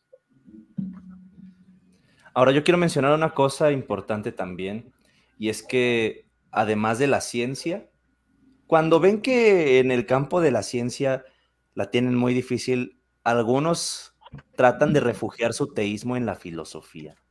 Y te vienen a decir esto, es que la filosofía te conduce a Dios. Pues no. Y miren, voy a citar una frase que, también dicen, eh, que dice una personalidad, uh, Francis Bacon, un poco de filosofía inclina la mente humana hacia el ateísmo. Sin embargo, profundizar en la filosofía conduce a la mente humana hacia la religión. Así lo decía Francis Bacon. La misma chingadera, pero poniendo, quitando ciencia por filosofía, güey. O sea. Aparte, la mayoría de las personas creyentes que suelen utilizar estas eh, apelaciones a la autoridad para, para utilizarlas como si fueran algo válido, únicamente lo hacen haciendo este cherry picking, ¿no? Sobre estas personas. Por ejemplo, podríamos citar el caso de si van a citar científicos, ajá, y que todo lo que dicen los científicos por, por el hecho de ser científicos fuera válido, podríamos utilizar el caso de James Watson, eh, quien fue uno de los co-descubridores de la estructura del ADN, pero que por otra parte, fuera de sus estudios sobre el ADN, es una persona sumamente racista que eh, documenta en algunos escritos suyos cosas horribles respecto a personas de raza negra o latinoamericanos. No quiere decir que entonces el racismo sea válido porque James Watson era racista. No, y aparte fíjate que eso de que la filosofía te conduce a Dios también es falso. Agárrense, porque ahí les va algo que no les va a gustar a Jonathan Ramos ni a... Bueno, Enrique todavía él, no va a tener conflicto con esto, pero vaya, lo que son Jonathan Ramos, Dante Urbina y todos los que luego siguen a estos güeyes tratando de imitarlos, se van de nalgas cuando se enfrentan con la dura realidad. Los filósofos en su mayoría son ateos. Estoy aquí proyectándoles la encuesta de Phil Papers de 2020, la base de datos de filosofía más grande del mundo. Y hay una parte en la que se pregunta a los encuestados si creen en Dios. Observen esto, observen esto. Tenemos aquí los resultados y la respuesta que es inclinarse por el teísmo o aceptar el teísmo, redondeado sería el 19%, 18,93%, 19%. Aceptar o inclinarse por el ateísmo, 66,95%. 67%. Chinguense eso. Por ahí algún, algún acéfalo en, el reel que subí sobre esto aquí en YouTube me dice, Ay, es que es muy poco científico que solamente consideres teísmo y ateísmo. Pues no, pendejo. Tienes que leer la captura que subí, que aquí viene después aceptar una combinación de puntos de vista, aceptar una visión alternativa. La pregunta es demasiado confusa para responder. No hay ningún hecho al respecto, agnóstico o indeciso, y luego viene otro. De los agnósticos tenemos 7,17, 7,18, perdón, por ciento de, los filósofos encuestados. Ese que respondió que la pregunta es demasiado compleja para entenderla fue el filopalomo, ¿no? El filopalomo, sí. ni siquiera fue, no, no fue competente ni siquiera para decir que es teísta el güey. No, pero fíjense, 67%. A ver, si de verdad la filosofía te conduce a Dios, los resultados tendrían que ser eh, contrarios. Ahora, algo que sí quiero matizar un poquito de lo de la falacia de autoridad el hecho de que la mayoría de los científicos o la mayoría de los filósofos sean ateos no significa necesariamente que Dios no exista, pero sí nos deja ver una probabilidad de que si tú te metes a estudiar ciencias o te metes a estudiar filosofía, es probable que te conviertas en ateo o como mínimo que tu fe no sea la misma después de eso. La fe y las ciencias no es que sean tan amigas como los apologistas tratan de hacer ver. Y la fe y la filosofía tampoco son tan amigas como luego te lo quieren hacer ver algunos, aprovechándose de que la gente no sabe estas cosas. El detalle. también, hay que aclarar que el, ateísmo no es científico, ¿sí? Eh, hay que ser honesto. sí, sí, el ateísmo es solamente una, una, una respuesta ante la proposición Dios existe o Dios no existe, o si así se quiere incluso, es una proposición. Incluso podría decir que el ateísmo es más de orden filosófico que científico. Pero nuevamente tampoco es que la ciencia y la filosofía estén, estén excluidas. O sea, de hecho, la ciencia en muy buena medida se debe a la filosofía. Bueno, pero, viste que a, los ateos generalmente nos suelen hacer muchas preguntas que tienen que ver con ciencia. Como por ejemplo, a ver, si Dios no existe, ¿cómo se creó el universo? Típico. Sí. Ya, ya están presuponiendo que hubo una creación del universo. Y no solo que hubo una creación, sino que hubo un creador. No, este, yo lo que decía de la filosofía y de la ciencia, no es que sea del todo una dominem y un, y un ad populum, porque en este caso estamos hablando de gente que es especialista en un área y en la pirámide de la evidencia, ahorita si quieren la proyecto también, este, en la parte más baja está la opinión experta. Pero ojo, esto no significa que lo que te diga un biólogo, por ejemplo, es verdad por el solo hecho de que te lo diga el biólogo. Hay que ver los distintos matices. porque la opinión experta tendría que encajar en los consensos académicos que haya. En este caso, si hay un científico, un biólogo que te dice que la evolución no es real, pues lo siento, estás yendo en contra del consenso. Ahora, el consenso también podrían decirse que es un ad populum. Pues no, porque resulta que estos científicos te dan argumentos de por qué es que llegan a esta conclusión y hay estudios, hay experimentos. experimentos exactamente, entonces de hecho, de esto de los consensos dependen los siguientes pasos de la pirámide porque tenemos hasta arriba el metaanálisis. Pero nuevamente tenemos un trabajo basado en evidencias, basado en buenos razonamientos. No es una cuestión gratuita ni es un capricho de que a mí me gustaría que fuera verdad y por tanto es verdad. No. Si te da la chompa para eso, no solamente vayas a ver el consenso, sino ve a leer las razones por las cuales en la academia se ha llegado a esta conclusión. Si te da la chompa para meterte a estudiar estas cosas de biología, métete y conoce las razones por las cuales la evolución no solamente es hecho y teoría, sino que es algo que a estas alturas está fuera de toda duda razonable. Se pueden discutir algunos de los mecanismos, pero existe. Además se utilizan esto de, los consensos y el ad populum de una forma completamente conveniente, ¿no? Cuando estás hablando de que hay consenso científico, van a buscar al científico que no está en el consenso para ver si tiene algún, algún sentido eso. Exacto, pero, se van hacia las marginales. Ahora al otro lado también se, también se van a la populum cuando te dicen, bueno, es que la mayoría cree en Dios, tienes que creer en Dios y es así como de, ah. la, la, mayoría también, la gente votó por Donald Trump, la gente puso en el poder a Hitler, a la gente le gusta Coldplay ¿Qué te hace creer que lo que la gente dice es lo correcto? Aquí la, cosa es que la, cosa, es que entre científicos ya no estamos hablando de la mayoría del grueso de la población. Estamos yendo a gente especializada, brother. Entonces, esto ya cambia bastante las, las cosas. Es decir, estamos hablando de gente que ha tenido un contacto mucho más profundo con esta parte de la realidad en cuestión, en este caso la, evolución en tanto la, la biología, la han estudiado, bueno, la gran mayoría de la población no ha tenido ese contacto con ese nivel de profundidad, con esta parte de la realidad. Entonces, ya no sería exactamente un ad populum, sino que sería que al momento de tú meterte en profundidad a conocer este campo en particular, si es más probable que hayas llegado a esta conclusión, hay una alta probabilidad de que se esté en lo correcto, o por lo menos que las conclusiones a las que has llegado sean aproximadamente verdaderas. Y hay que aclarar cuál es la diferencia entre teoría y teoría científica, porque muchos te dicen, no, bueno, la evolución o el Big Bang es solamente una teoría, por eso no está comprobado. Esa es otra cosa típica que nos dicen.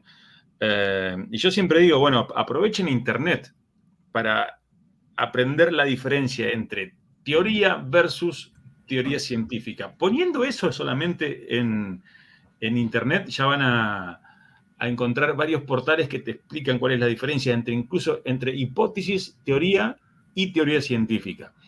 Lo que pasa es que eh, normalmente usamos la palabra teoría como un supuesto, ¿sí? como algo que no está comprobado. Eh, es como si yo dijera, eh, en teoría, dentro de cuatro días va a llover. Bueno, es una suposición, puede pasar como no, pero en el ámbito científico, una teoría científica es un cuerpo de explicaciones ante un determinado fenómeno. Y muchos piensan que cuando esa teoría, que es verdad, hay teorías que todavía no están comprobadas, pero una vez que se comprueban, siguen llamándose teorías, no pasan a llamarse ley, por ejemplo. Eh, ejemplos de esto son, por, por citar uno, em, la teoría heliocentrista, la cual explica cómo es que los planetas giran alrededor del Sol. Está comprobado y no se llama ley. Eh, otra teoría es la teoría de la deriva continental, que nos explica cómo los continentes se van moviendo con el paso del tiempo por el justamente movimiento de las placas tectónicas. Está comprobado y sigue llamándose teoría, no ley. Yo pienso que tiene que ver con la mala interpretación que tiene la mayoría de la gente con cuál es la labor de la ciencia, qué es lo que hace la ciencia.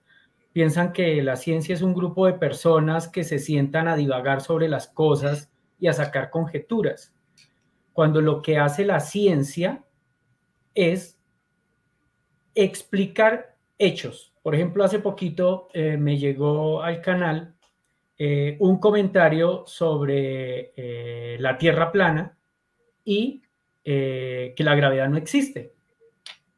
Y pues ahí se plantea, ¿qué dice la ciencia al respecto? Era la pregunta. La ciencia no habla sobre la Tierra plana, la ciencia habla de que existe un algo que se llama gravedad, que se cree, se podría decir que se cree, aunque esa creencia surge a partir de cálculos matemáticos, de experimentos, que es la materia la que se encarga de doblar el espacio y que ese doblez, esa curvatura es la que genera la gravedad. Y esa gravedad tiene que ser real porque cuando tú estás calculando el movimiento parabólico de un proyectil, tienes que agregar una vaina que se llama la G. y la G en la Tierra, incluso dependiendo a qué altura de la Tierra estés, a qué distancia de la Tierra estés, esa G varía.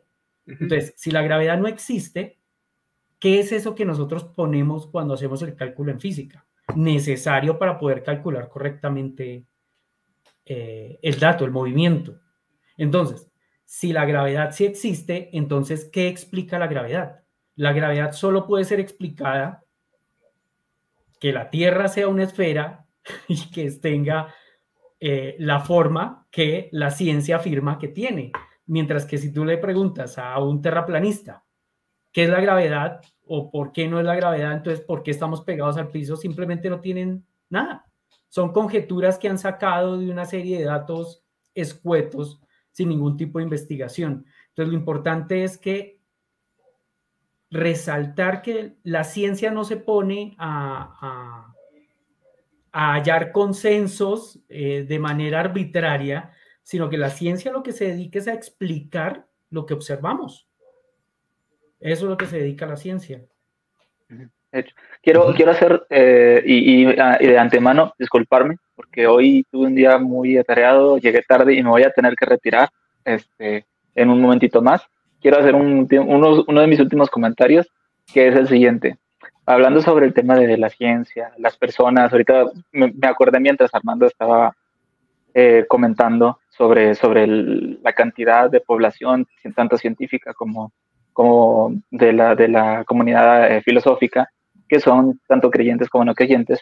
Hay un, hay un, no es un debate, es una conversación en el, en el podcast de Ben Shapiro, donde Steven Shapiro eh, invita a Sam Harris, ¿no? A tener una charla, ¿no?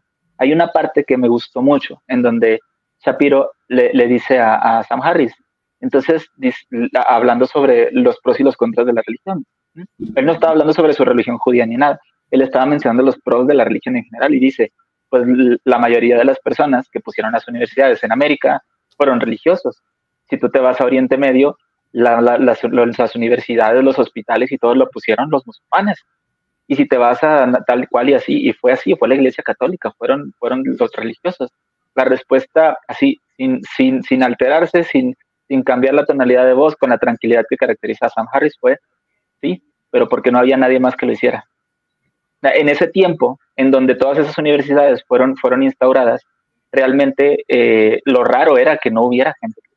¿Y por qué? porque no era bien visto. ¿Por qué? Porque no podías tener la, misma facilidad de poder tener eh, algún puesto político de poder o, influencia de cualquier tipo si no era religioso. Prácticamente casi, casi de un tiempo para acá dejó de ser una obligación el ser religioso, ser creyente. Entonces, eh, claro, si nos vamos y pues nos vamos aquí, ¿quién puso la mayor parte de las escuelas, los hospitales, bla, bla, las universidades, los centros académicos? Sí es cierto, lo pusieron ellos, porque porque eran las personas que, estaban en ese momento, eran los que tenían el poder y de algún lado tenía que salir. ¿sí? Eso no quiere decir que Dios tenga que ver en, nada de esto, realmente no.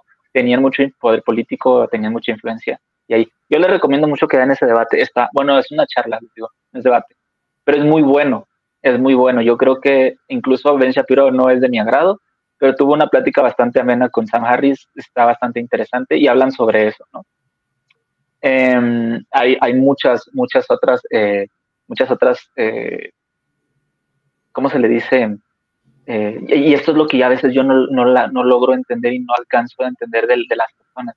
Nos ven a nosotros y como está tan estigmatizada, de hecho uno de mis objetivos sobre, sobre cuando yo quise empezar a hacer este, este trabajo, de decirlo así, trabajo entre comillas porque no gano nada, este, pero como me divierto, eh, es de, de, hablar sobre ateísmo y todo esto fue quitarle el estigma, desestigmatizar precisamente. Yo tengo un texto por ahí que fue lo primero que escribí de todo lo que yo hice y usé esa palabra, desestigmatizar el ateísmo. ¿Por qué? Porque nada más la palabra, la, la gente escucha la palabra ateo y ya, o sea, ya eres todo lo malo que existe, eres todo lo, lo, lo incluso la, este, eh, Julián va, va, a entender esta, esta expresión, somos inicuos, somos personas malas, somos personas que no tenemos, que no tenemos moral, que, no entendemos cosas, que somos necios, esto y lo otro. Digo inicuos porque es una palabra común en los testigos. Este, y, y, realmente eso es lo que pasa. Pero, pero si nos damos cuenta al final, o sea, los tiempos van cambiando y, y, y, y creo que ese, ese, ese apunte que hizo al final de, de, de, su explicación Armando sobre decir, hey, fíjense, nosotros podríamos usar las mismas cartas que ustedes usan de decir, es que la mayoría son creyentes. No, nosotros podríamos agarrar las estadísticas y decir, no, mira, aquí está, la mayoría son, este, son no creyentes y son ateos. Pero no lo usamos porque es un error argumentativo utilizarlo. Nosotros, sí teniendo datos, sí teniendo bases para decir la mayoría son, no lo usamos. ¿Por qué? Porque es un error. Los que utilizan ese tipo de cosas para tratar de convencer es que la mayoría son, es que Anthony Flu, güey, ese es un pendejo entre muchos. Anthony Flu es un pendejo entre muchos. Entonces, eso de apelar a las mayorías, bien sabemos que las mayorías suelen ser estúpidas. Digo, y quieren, por, por, por, mayorías, quieren comparar como, como un artista del, del tamaño de, de, Michael Jackson a Bad Bunny. O sea, me explico, no, no, no, hay, no hay como una coherencia en cuanto a las mayorías. Ahora que el punto es, el, el punto es que, que, lo que yo quiero que se entienda para allá para despedirme, porque sí me voy a, me voy a tener que, que desconectar, es simplemente eso. O sea, no, no utilicen algo, y no es que no crean, no les estamos pidiendo que no crean, no les estamos diciendo que cada quien puede creer en sus cosas. Así están equivocados, mm, este, está bien, pueden creer en lo que quieran. El tema es cuando quieran justificarlo, al mínimo tengan en cuenta que hay cosas que incluso nosotros pudiendo hacer, no lo hacemos. ¿Por qué? Porque no queremos caer tan bajo como para querer agarrar cualquier excusa estúpida para tratar de justificar algo que no tiene justificación. Como dice Armando, y lo dijo Armando hace rato, el hecho de que la mayoría en estos tiempos sean no creyentes tanto en el ámbito científico, la población científica, como en la filosófica, eso no dice que Dios no existe. ¿sí? Hay otros medios que nos pueden demostrar eso, o pues que lo pueden mínimo hacer innecesario, pero no necesitas apelar a la mayoría. Y yo con esto me despido, mucha gente, muchas gracias por, por, por, por estar aquí, la gente que, que, nos escuchó. Pipen y Mauricio, un gustazo verlos, me hubiera gustado más estar con ustedes, la verdad yo los admiro bastante, ustedes saben que soy su fan, soy fan también de estos dos cabrones que están aquí, aquí arriba, si no, no estaría con ellos. Este, y se les quiere, les mando un beso, pónganselo donde quieran y Saludos. Este, yo igual no quiero dejar eh, pasar la oportunidad de remarcar una de las frases trilladas que se le dicen a los ateos, y quizás una de las más pendejas también, eh, es que se necesita más fe para ser ateo que para creer en Dios, porque para ser ateo hay que creer que todo fue creado de la nada. Y justamente alguien de forma no irónica nos lo dejó aquí. Este, yo no lo quería bloquear para que se viera que, bueno, sí lo proyectaron ahorita. Pero la cosa es que. No, lo hubiesen dejado. Sí, la, la, cosa es que nos dejaron eso. Um, nos lo dejaron como para que nosotros ya lo pudiéramos comentar aquí directamente. Pero, a ver, tú, tú Pippen o tú, Mauricio, ¿creen que el universo salió de la nada? No, es que ni, ni, siquiera no conozco una postura científica que, que, te diga que el universo salió de la nada. Uh, de, de, hecho, no sé si científicamente es correcto hablar de nada. Uh, en todo caso, en, en, algún, creo que en un libro de Stephen Hawking leí que um, eh, a lo, lo, lo, más cercano a la nada es el, las fluctuaciones del vacío cuántico, cuántico, que pueden generar partículas de energía, eh, perdón, partículas de materia. Eh, pero bueno, obvio que para aquel que no tiene ni siquiera una pizca de haberse arrimado alguna vez a, a lo que es la ciencia y mucho menos eh, o más aún lo que es la, física cuántica, por ahí cuando vos le hablas de vacío o fluctuaciones del vacío cuántico, puede ser que lo asimilen como la nada absoluta, pero no, en, en ciencia no se habla de que de la nada salió todo y mucho menos el ateo, porque como siempre decimos, ser ateo implica no creer que Dios exista. Después, ¿cómo surgió el universo? Eh, hay muchas incógnitas, la ciencia trata de darle una respuesta, pero lo más digno es reconocer que aún no tenemos la respuesta certera a esa pregunta. Entonces, eh, la respuesta eh, más certera, justamente por ahora, es decir, no lo sé, ni yo, ni vos, ni nadie. Eh, entonces el ateo no cree que todo salió de la nada. Eso es un invento que los creyentes se sacan del trasero y se nos adjudican a nosotros. Pero eh, en ningún ateo cree eso y no hay un postulado ateo que sugiera que todo fue creado de la nada. Aparte, cuando, realmente los que creen que el universo salió de la nada son los cristianos. Porque si Dios lo creó todo, de dónde lo creó. Lo creó Porque si hubo un momento en el cual solo existía él, digamos, una plastilina roja, ¿de qué manera puede surgir plastilina amarilla? Si solo hay plastilina roja, pues sacándosela de la nada. O todos somos parte de Dios. Y entonces es como si Dios al juzgarme estuviese juzgando su pie o estuviese juzgando un ojo. Entonces son, son sin sentidos. Sí, de todos modos. El... cristianos es real, tuvo que haber sacado la creación entera de la nada. Mm, sí, de todos modos, en el, cuento bíblico, em, tengo entendido que Dios en ningún momento crea todo de la nada, eh, que creo que se llama creatio ex nihilo. Eh, en, en, ningún momento se menciona ese tipo de creación, como que Dios creó todo de la nada con el poder de su palabra. Eh, de hecho, si vos lees la Biblia, en varios pasajes a Dios se lo ve como un alfarero, ¿sí? Eh, porque la cosmovisión de la gente de aquella época era a Dios creando algo con, eh, en este caso, con barro, ¿no? Un alfarero era aquel que daba forma con barro, creaba cosas, pero con un material que ya existía. Y de hecho en la Biblia se, el material este se llama tohu, es la palabra en, hebreo. Eh, y, tohu es la materia sin forma que luego Dios toma para darle forma a algo. Pero ni siquiera en la Biblia se dice que Dios crea todo de la nada. Y en todo caso, bueno, sí, muchos creyentes creen eso. De que es una, invención posterior del cristianismo, pero entonces son, son los mismos creyentes los que afirman que Dios se creó todo de la nada.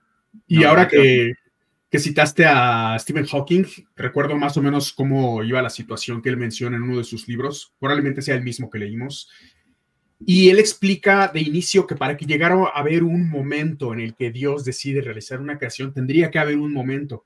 Pero lo que concebimos como tiempo surge en el momento de lo que conocemos como Big Bang. Antes de eso no existía el tiempo. No podía haber un momento en el que Dios decidiera crear algo porque no podía existir el tiempo. Y bueno, van a salir los religiosos con que Dios es atemporal o cualquier tontería de este tipo.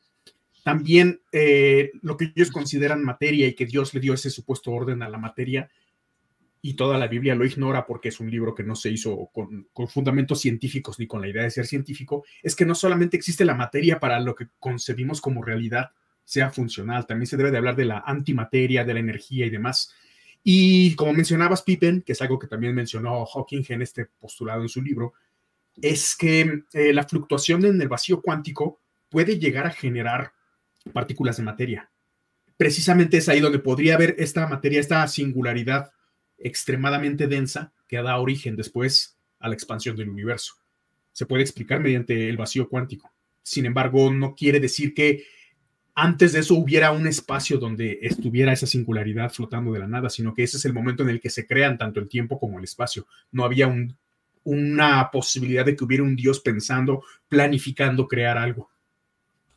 Oye, Julián, una pregunta. ¿Qué es la antimateria?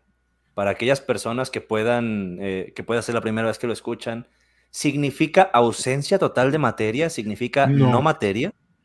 No, no exactamente, no. Eh, Em, así como hay una partícula. Que Los Ángeles. Realmente, has visto que cuando en un restaurante italiano ponen pasta y también le llaman antipasta a lo que no es pasta.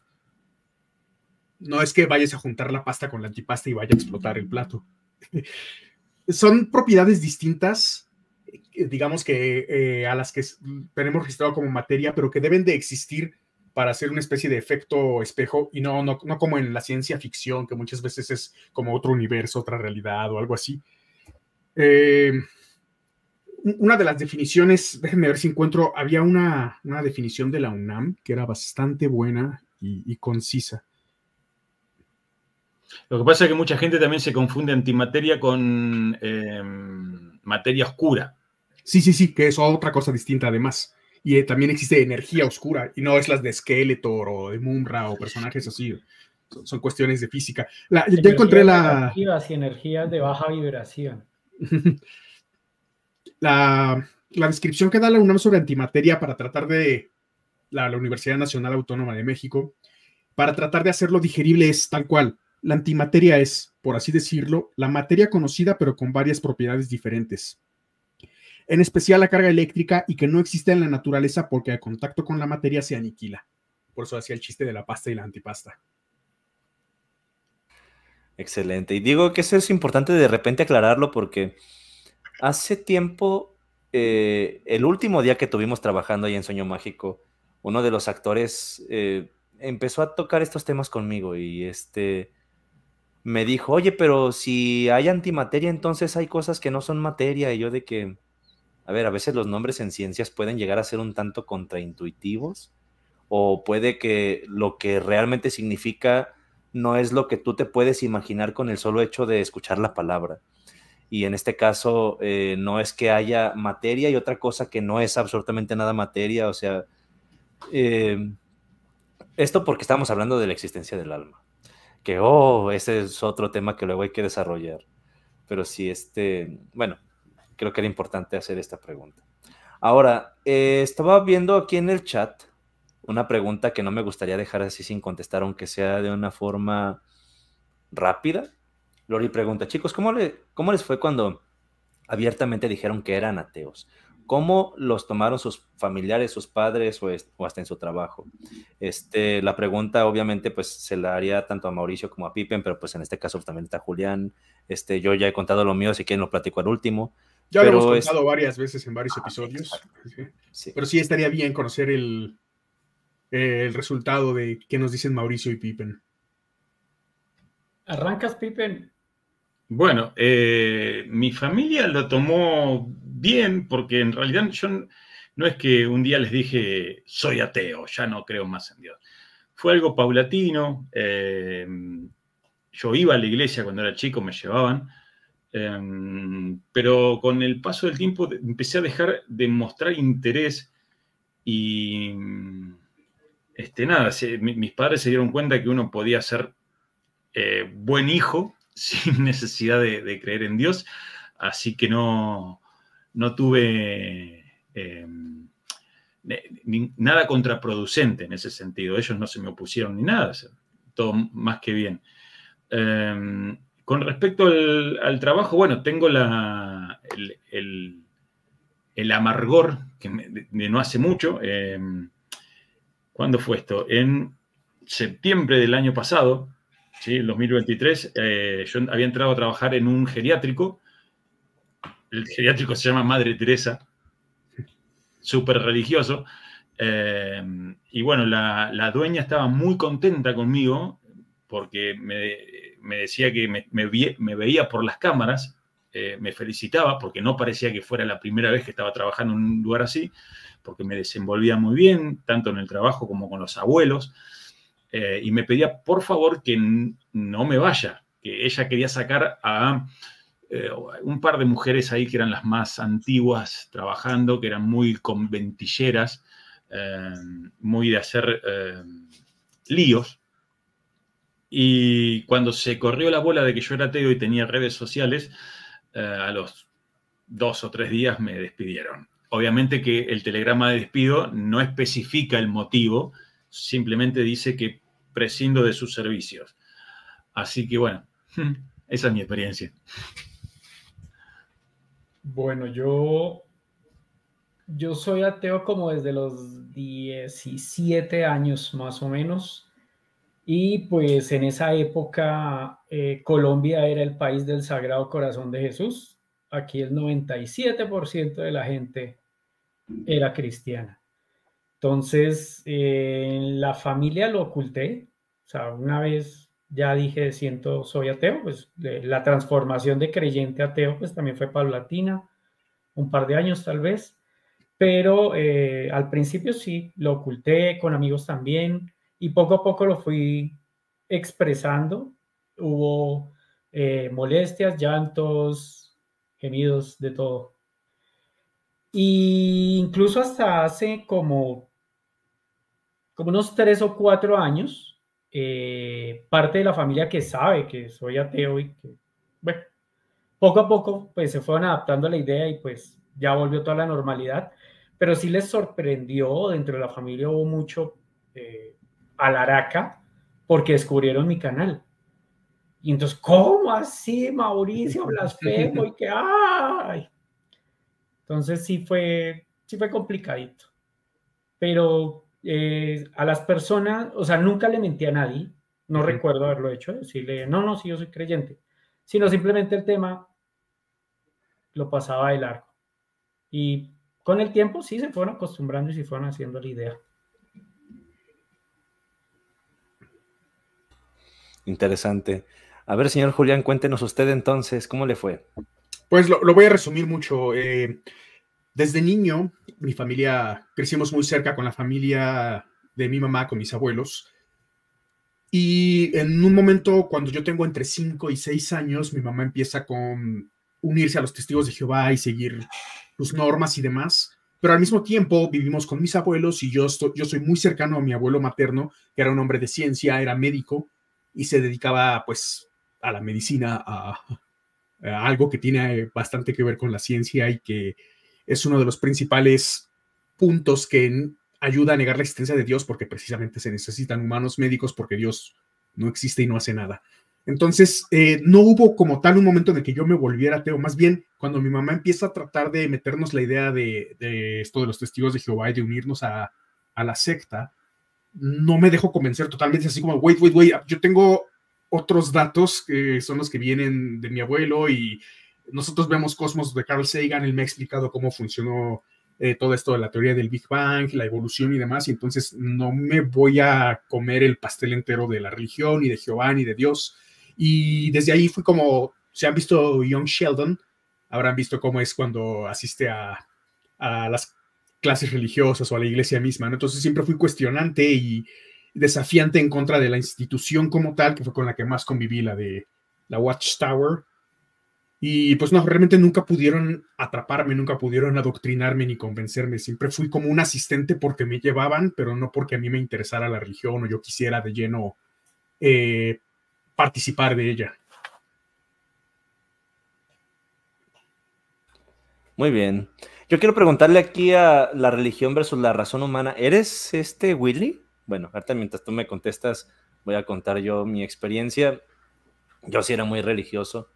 Eh, yo estaba en una iglesia llamada Casa de Oración, ya tenemos episodios aquí, por cierto. No hice lo que pensaba hacer. En el nombre del Padre, del Hijo y de su reputísima madre, van y la chingan Olivares, su hermano Carlos Olivares, también sus esposas Berta de Olivares, Vicky de Olivares y Janet Arroyo, especialmente Janet Arroyo. Y por cierto, Ricardo Ponce, chingas a tu madre, chingas a tu madre también a San Joaquín de la Luz del Mundo, chinga a su madre eh, el cuerpo gobernante de los testigos de Jehová. Y entre todos, ahorita les mandamos a Armando Alducin también, chingas a tu madre. Y, Eduardo Verástig y Agustín Laje. Hay una canción que hicimos sobre Este Santiago Alarcón, Dante Urbina, eh, Filo Palomo, especialmente también, las chingas. Entonces, a la una, a las dos y a las tres, les mandamos una porra. ¡A la vivo! ¡A la babo! ¡A la verga! ¡Ahorita sáquense chingar a su madre! ¡Vayan a la verga!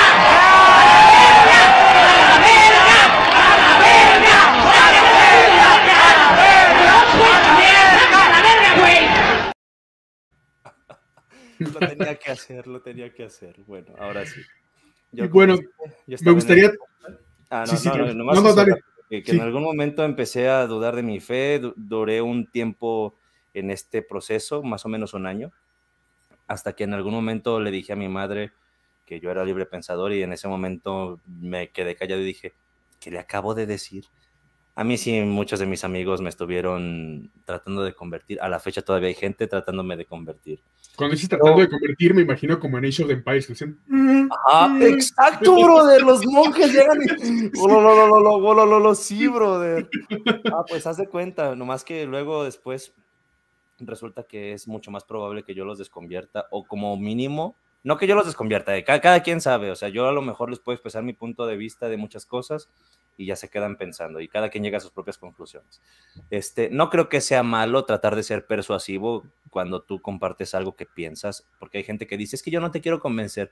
Yo genuinamente no podría decir no quiero convencerte si es que estoy tratando de sonar persuasivo. Entonces, bueno, te convenzo solo si es que lo que te expongo te queda lo suficientemente claro en un primer momento y en un segundo momento, si es que consideras que tiene algo de sentido, bueno, hay gente que luego dice, ay, gracias, que este, que de alguna manera, pues me hiciste ver algo de una forma diferente a como la pensaba antes, se siente bonito. Entonces, yo no voy a decirte que yo no quiero convencerte, lo que sí es que te voy a decir es que no voy a utilizar métodos coercitivos, que ese es el punto con las sectas. Las sectas y el adoctrinamiento religioso sí tienen muchos elementos coercitivos en la manera en la que tratan de hacer que pienses de un modo. Eso es lo que creo que está mal. Ahora, este, ¿ibas a, ibas a ir a algún lugar eh, o quieres que en algún momento toquemos alguna última frase? Porque pues ya tenemos este... Eso sí, eso era que quería que analizáramos una de las frases que también suelen utilizar mucho ya para cerrar el tema, que es la de los grandes dictadores de la historia eran ateos. Hay un montón de evidencia que indica que si bien eh, para empezar, es, falso esto y me quiero referir, por ejemplo, a Hitler. Hitler no era ateo, Hitler era creyente, pero lejos de si creía o no en Dios, además eran creyentes en un montón de estupideces eh, místicas y, digamos, eh, supercherías, ¿no? Y bueno, otro punto importante que alguna vez mencionó Vasco en herejes y que es bastante importante resaltarlo, es que se utiliza este falso argumento de que los grandes dictadores de la historia eran ateos y que sus, eh, sus gobiernos eran gobiernos ateos, cuando no es precisamente así, y uno de los mejores ejemplos es Corea del Norte. Son cultos a la persona o a la personalidad del líder. No son ateos en el momento como tal, absolutos o escépticos. Son ateos tal vez porque no creen en el mismo Dios que la persona que emite la oración de, de que los grandes dictadores eran ateos, pero creen en otro montón o de supercherías o de un culto al partido o de un culto al líder del partido. Entonces, como tal, podría decirse que no, no creen en el Dios que la persona que está efectuando la oración cree de forma normal, pero como tal no son ateos, ni son escépticos, ni en nada absolutamente. Pero en tal caso, eh, suponiendo que hayan sido ateos, eh, no cometieron sus atrocidades en nombre, del ateísmo, sino en nombre de sus ideales políticos. Claro.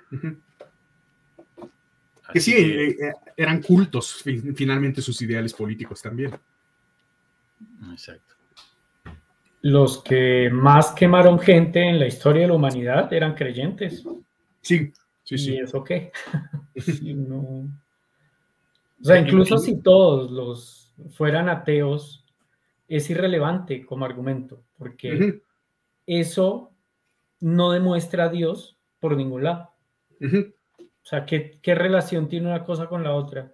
No, te lo, lo, pueden utilizar para decir que el ateísmo es malo, por así decirlo, o los ateos somos malos. Y ahí volvemos a casi una de las primeras preguntas, ¿de dónde sale tu moral si eres ateo? Sí, sí. que de hecho va encaminado a una que yo quisiera decir y no quisiera que se quedase sin mencionar, por aquí ya vi que la mencionaron en el chat, la apuesta de Pascal. Oh. Si crees en Dios, tienes todo que ganar y nada que perder, pero si no crees en Dios, tienes todo que perder y nada que ganar, o como lo, lo formulan más popularmente, si yo creyendo en Dios resulto estar en lo correcto, he ganado todo. Si yo creyendo en Dios estoy equivocado, entonces no perdí nada. Si tú no crees en Dios y estás en lo correcto, no ganaste nada. Y si tú no creyendo en Dios estás equivocado, lo has perdido todo. ¿Qué responde? Tengo, el video anclado en mi perfil de TikTok hablando de esto.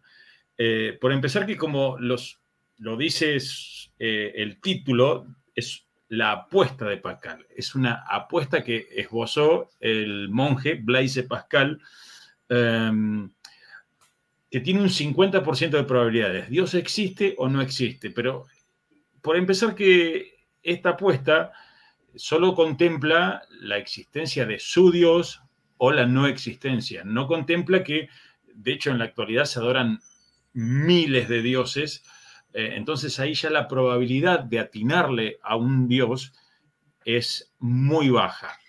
Pero si aún así tomáramos en cuenta solamente la existencia del dios Jehová, eh, recurrir a esto de, de, creer por las dudas que Dios exista y así no perderte del premio eterno, de la vida eterna, esto implica que están creyendo en Dios por conveniencia y asumen que Dios es un tonto que no se va a dar cuenta. Em, que si en verdad existe un Dios eh, bondadoso, nos va a premiar por nuestras acciones, no por nuestras creencias.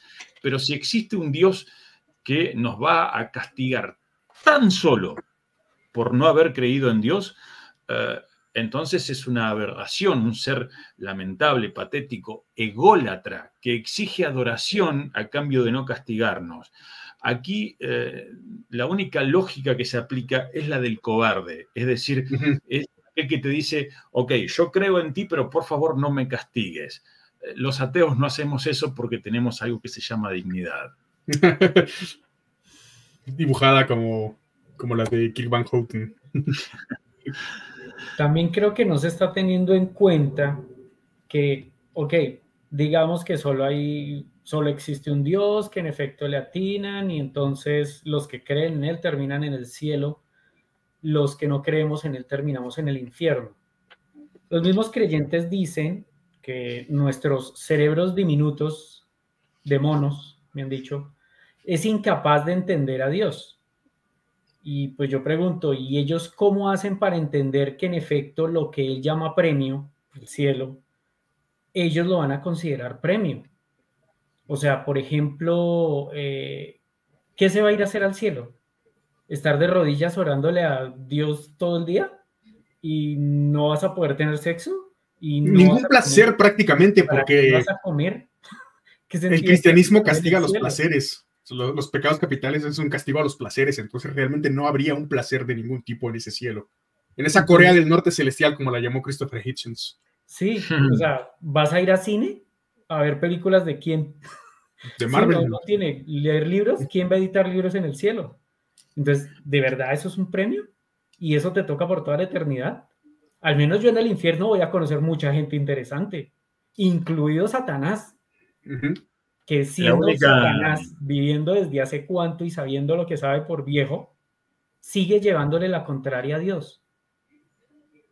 La única diferencia entre... pidiendo de rodillas y rogándole, por favor, perdóneme, que usted es demasiado poderoso para mí. La única diferencia entre la dictadura de Corea del Norte e ir al cielo es que de Corea del Norte te podés ir cuando quieras. Sí, sí. Eh, creo que es más complicado que solo decidir irse, pero sí, ahí tienes la oportunidad. En el cielo no creo. Por lo menos te puedes morir y ya se acabó. Sí. Aunque en, la Biblia eh, hay un versículo que dice que, el cielo será tan bueno que la gente morirá de cientos de años. ¿En serio? sí, hay un versículo dentro de la Biblia donde, donde habla sobre el, el cielo y habla de que la gente, la gente morirá de vieja, de muy vieja. Pero, eso que dices está en el Antiguo ¿Cómo así? Entonces tiene que nacer gente allá, tiene que morir, tiene que renovar. Sí, no recuerdo ahorita el versículo exactamente. A, ver si lo a mí me suena, pero tampoco recuerdo exactamente la cita. Este, mi intuición me dice que ha de ser del antiguo. Si es del antiguo, tiene todo el sentido. Es del Antiguo Testamento. La creencia, del, la creencia del cielo es posterior también. O sea, sí existía antes del cristianismo una creencia de un premio en el. Después de la muerte, pero este. Valhalla. Mm, eso lo necesito.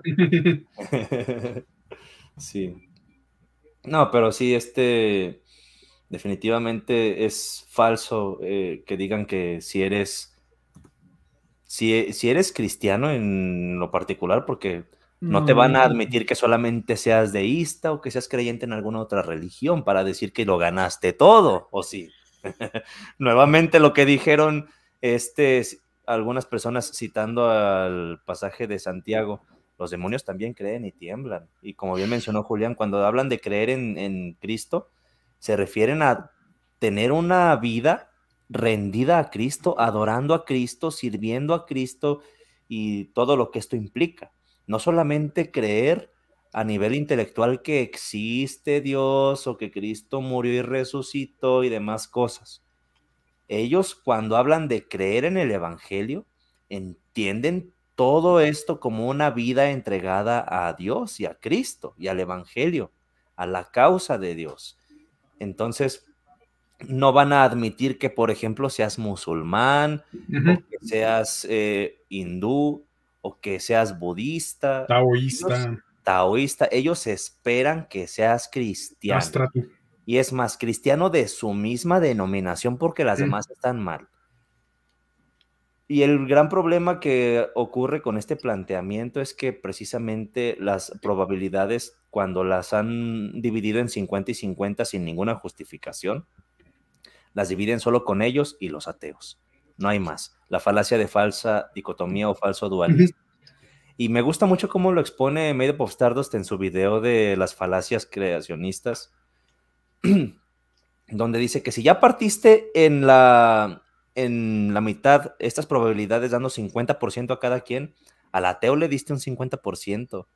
Pero a quien cree que Dios existe tendrá que repartírselo entre todos aquellos que hayan creído alguna vez en algún tipo de Dios, quedándose irónicamente con una pequeña fraccioncita de eso y el ateo irónicamente queda con la mayor probabilidad de estar en lo correcto. no había caído en ello.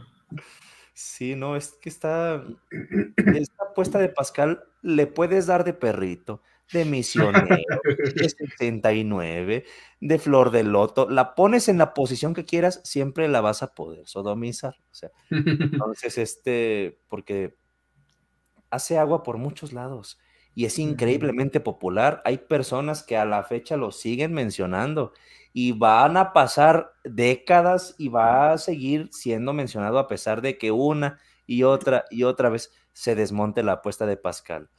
Este, Pastores, sacerdotes, he escuchado decir eso. Sí. Y mira tú que luego dicen, es que para ser un sacerdote católico tienes que estudiar mucho y bla, bla, bla ok, se estudia más para ser sacerdote católico que para ser pastor evangélico, te la concedo. O para ser anciano de los testigos de Jehová, te la concedo. Pero coño, siguen presentando la apuesta de Pascal. Luego dicen, no pierdes nada. A ver, pendejo, toda la vida que te metiste allá a la iglesia o que estuviste absteniéndote de cosas que no hacían daño a nadie, pero que te dijeron que estaban mal, ya ni siquiera te hablo de cosas que sean directamente pecaminosas, como irte a meter con una mujer de manera consensuada y hacer el dulce amor. Estoy hablando desde estupideces como no vayas al cine porque Dios quiere que te enfoques en las cosas de Dios, vaya. O en casa de oración te decían, no escuches música del mundo, este, si estás aquí sirviendo, no vayas a tocar este música ya no digo en el mundo, ahí en un café o en alguna orquesta, no vayas a otras iglesias, no les hables a estas personas de tu familia porque están en una iglesia que si bien son evangélicos también están en otra cobertura, entonces este si no es nuestra cobertura solamente no, no les puedes hablar entonces. Es como los celulares antes, ¿no? Que si eran de otra compañía te costaba más caro llamar. Se pierde un chingo. Ahora, estoy diciendo cosas que no son directamente pecaminosas, pero ahora, ¿qué hay de aquellas cosas que se consideran pecados, pero que realmente no son cosas malas? Porque hay un problema con las personas creyentes y se confunden el bien con la santidad y confunden el mal con el pecado. Y aquí vamos al famoso dilema de Autifrón. ¿Algo es bueno nada más porque Dios te lo ordena? ¿O Dios te ordena las cosas porque estas cosas ya son buenas en sí mismas? Y no, la cuarta vía no refuta el dilema de Utifrón métanselo por el culo si hace falta, porque llegan a un callejón sin salida donde la respuesta vuelve a ser la misma, hay un dilema ahí. Si algo es bueno porque Diosito te lo ordena, entonces Dios podría haberte ordenado otra cosa y el bien sería otro. El bien es arbitrario. Si Dios te ordena algo porque esto ya es bueno en sí mismo, entonces al poder ser bueno más allá de la validación de Dios, se sigue que Dios no es necesario ni suficiente para establecer juicios o para establecer un, sistema moral. E incluso implica la idea de que Dios pueda ordenarte algo que sea malo y entonces lo correcto sea desobedecer a Dios. El bien no es lo mismo que la seguridad. ¿Mande? También implicaría que Dios no es el creador de las reglas de, que definen lo bueno y lo malo. Exacto. Entonces no es creador de todo. ¿Qué más no ha creado? Dios es innecesario e insuficiente en este punto. Lo que te contesta William Lane Craig, que se parece muchísimo a lo que te dicen los tomistas, es, Dios no te ordena algo porque esto sea bueno en sí mismo y tampoco eh, algo es bueno porque Dios te lo ordena. Dios te ordena algo porque Él es bueno. Ah, bueno.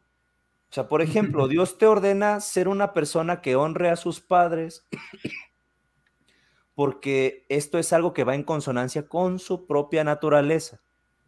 Resolviste el problema, qué bien, ¿verdad? No, te la pelas, pendejo, volviste a caer en lo mismo. ¿Cómo sabes que Dios es bueno?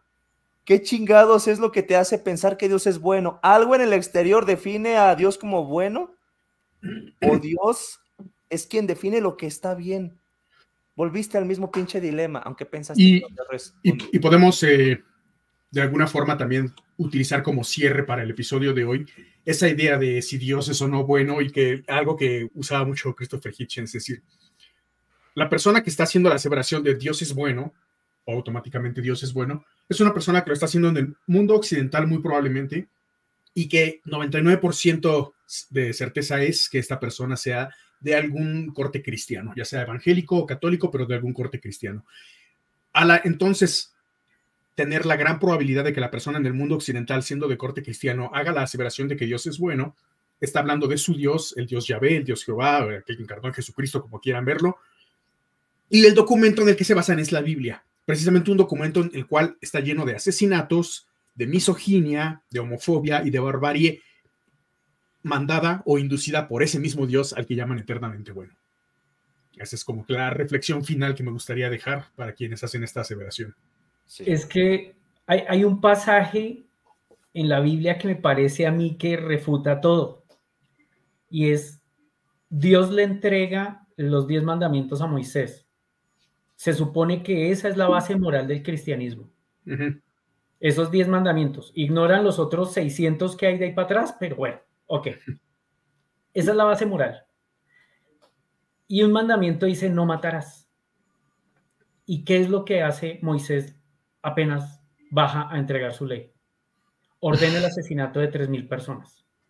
Y uno dice, no, ahorita que suba Dios le va a dar una pela. No, Dios le dice, ¿sabe qué? No fue suficiente. ¿Sabe qué? Va a cambiar de pueblo. Creo que esos 10 mandamientos, quien más los termina rompiendo es el mismo Dios. Sí. No desearás a la mujer de tu prójimo, María. A través del ejemplo no, no, eh, honrar a tus padres y Dios como honra a sus padres. Oye, Jesús, tú lo ves ahí hablándole a María de un también. ahí te va una cosa también con lo del matar. Lo que te van a contestar es, ahí dice no cometerás homicidio. O sea, se hace una, una distinción muy clara entre a quienes tienes que matar y a quienes no. En este caso, no mates a los de tu pueblo, porque hay que entender también en el contexto en el que se escribe esto donde se buscaba una identidad nacional. O sea, eh, estos textos del Pentateuco cuando muy atrás en el tiempo se redactaron en el tiempo del exilio en Babilonia, pero también este, los, eh, aquí hay cierta discusión entre los académicos, como por ejemplo Israel Finkelstein lo sitúa en el tiempo de Ciro, el, grande, el de Persia, pero vaya, estamos hablando de épocas que están ahí muy pegaditas, entonces bueno, este, no fue Moisés definitivamente, porque Moisés en el tiempo en el que vivió era la edad de bronce y el texto está redactado en hebreo. El hebreo es una lengua de la edad de hierro, no de la edad de bronce. Eh, y tenemos ahí muchos elementos del exilio de Babilonia. Hay muchos anacronismos en Génesis también, donde se habla de fauna y se habla de cosas que no existían ahí en el Levante en la edad de bronce, sino que hasta después en la edad de hierro. demás cosas. Este, les recomiendo que vayan a ver la Biblia desenterrada de Israel Finkelstein. Eh, está muy interesante. Pero vaya. Un que la gente no suele conocer y es que a Ciro el Grande en la Biblia se le llama Cristo. Y normalmente la gente, los cristianos suelen pensar que su único Cristo es Jesús, pero no. No, es que esto... otros. Incluso hay un, hay un video en el canal de Carlita Díaz, que no sé si todavía esté por aquí, de Investigando la Historia, donde habla de otros Mesías en aquel tiempo y no solamente el Jesús de Nazaret. Pero sí, este, e, esto de los mandamientos hay que entenderlo en, en, un momento en el que se buscaba una identidad nacional. Entonces, no tienes que matar a tu prójimo. ¿Y quién es tu prójimo? Pues los de tu pueblo. Así, así está. Este, entonces, esto es algo que... el, primer mandamiento es eh, totalmente absurdo, el de amar a Dios sobre todas las cosas. Si siempre estamos hablando, ah, estamos hablando, de, un, de un Dios que eh, no necesita nada de nadie. Ah, exacto. Pilín brother, necesita, necesita la validación para que le pueda crecer aunque sea un poquito, ¿no? Y esto de amar a Dios es un tema de unir a una comunidad otra vez. Claro, sí. Luego se contradice un poco también porque más adelante ya en el Nuevo Testamento dice, porque tanto amó Dios al mundo que envió a su Hijo para que todo el que cree en Él no sea destruido. Entonces, Dios no está cumpliendo con eso de amarse a sí mismo porque amó más al mundo que a sí mismo, que a su vez es su Hijo y es el mismo, ¿no? Sí. no, esto no tiene sentido. Más las implicaciones morales que tiene sí, Sí, claro sin, ningún sentido. Sí, y lo injusto que sería que por más que lo desee alguien, pague por los pecados o delitos de, de los demás. Y bueno, eh, para ir cerrando el tema, eh, me gustaría que se promocionen, dónde los encuentran, cómo los buscan, cómo los siguen, eh, Pipen, Mauricio. En mis redes, más que todo el canal de YouTube, Mauricio Ordóñez, me encuentran. Y en redes como TikTok y e Instagram y, Twitter, bueno, X, eh, me encuentran como Mogroso, M-O Grosso con doble S78. Bien. Em, bueno, yo iba a decir que en mis redes sociales estoy, como no creo en tu Dios, tanto en Facebook, pero bueno, em, Facebook decidió cerrarme mi cuenta personal Em, porque decía que infringía sus normas, no sé qué. Eh, así que no puedo ingresar más. Eh, así que la cuenta de No Creo en Tu Dios en Facebook quedó ahí. Este, luego en TikTok y en Instagram, también en Telegram. Em, pero bueno, eh, suelo poner los mismos videos, ¿sí? los que pongo en, hago un video en TikTok y ese lo, descargo para ponerlo en Instagram y en, en, Telegram y eventualmente también en aquí, en, YouTube. Eh, que me dijeron que le tengo que dar eh, más atención al perfil de YouTube. Lo medio abandonado. Excelente. Oigan, yo nomás quiero contestar así rapidísimo a una solicitud de Alfonso. Sí ubico a Luis Falag. Eh, lo vi por el debate con este ateo digital. Me parece que es un güey que quiere imitar mucho a Jonathan Ramos, pero todavía Jonathan Ramos, a pesar de que no le tengo ningún respeto, le encuentro más cosas rescatables, pero este Luis Falak de plano no sabe ni siquiera qué chingados es una falacia de autoridad. Porque, a ver, volvemos al debate este. A Ateo Digital le decía, tú estás cometiendo falacias de apelación a la autoridad, aunque la formulación de Ateo Digital no fue, lo dijo tal científico, por lo tanto es cierto. No. Simplemente él dio una cita, alguien le pide fuentes a alguien, o sea, tú dices algo, te piden fuentes de eso, das la fuente de lo que dijiste, ah, ya diste la cita y este, diste las fuentes, entonces es falacia de autoridad. No, pendejo, no funciona así. Bueno, ese Luis Falag. Vos sabés que a mí Luis Falag me, invitó hace, no sé, por decirte, dos años atrás a un debate a, su perfil de, de Instagram eh, pero tuvimos re buen trato, ¿eh? Mutuamente fue como una charla de amigos, te diría. Eh, por lo visto, no fue lo mismo que con, algunos de ustedes. Sí, yo no sé, yo he visto videos suyos en TikTok porque me han salido dos veces más o menos. Y se me hace bien pendejo el güey. Pero digo, no he, no he tratado con él. Francamente, no me interesa tampoco. No, Este- yo con él tuve, tuve muy buen trato. A ver, eh, incluso en, el- en- en esta charla, debate, eh, obviamente que no pudimos llegar siquiera a un acuerdo porque él cree que toda la humanidad viene de Adán y Eva. Eh, entonces, bueno, eh, son, son creencias que... Sí. Pero no, de- después la verdad que no, no. De hecho, terminamos la charla y terminamos. de- tengo el número agendado de él todavía, mira, eh, casi como amigos, te diría. No, pues qué bueno que tuvo esa experiencia contigo. Entonces, digo, yo francamente no lo conozco mucho, no está mucho en mi radar. Me parece que es imbécil por las cosas que he visto de él. No me he puesto a escarbarle mucho. O sea, como te digo, todavía me interesa un poquito más Jonathan Ramos, que tampoco es que sea muy fan de él. He visto, por ejemplo, el debate que tuvo con Dante Urbina. Es una joya si te gustan las peleas inválidos, pero sí me deja ver, por ejemplo, que Dante Urbina no soporta que Jonathan Ramos tenga un poco más de, de apertura, porque sí te voy a decir una cosa, yo digo mucho de Jonathan Ramos, pero también trato de resaltar las cosas que sí me gustan de ese güey, y es que no es tan fundamentalista como Dante Urbina. Sí es fundamentalista en muchas cosas y hasta un pendejo seguidor de Agustín Laje. Siento que incluso yo creo que él es más inteligente que Laje, me extraña que, que de repente él se le ponga tanto de tapete, pero bueno. Este, pero tiene, tiene otras cosas, como, como decía este, una vez hicimos un directo, Natán y yo, y él decía que no es un pendejo esférico, o sea, tú ves a Santiago Alarcón y es un pendejo esférico, volteas una esfera y por donde quiera que la veas está igual, bueno, así está una persona que es pendeja esférica. Lo ves de un lado y está pendejo, lo ves del otro y también está pendejo, y por todos lados, no importa qué ángulo lo posiciones, está pendejo. Bueno, Jonathan Ramos, cuando habla de ideología de género y que si mi hija no debe masturbarse, que la chingada, que porque si tienen 12 años son niños todavía, sí, pendejo, pero ya están en la pubertad, no mames. Es lógico que se van a masturbar. Y le da miedo eso, dices, no, no, espérame.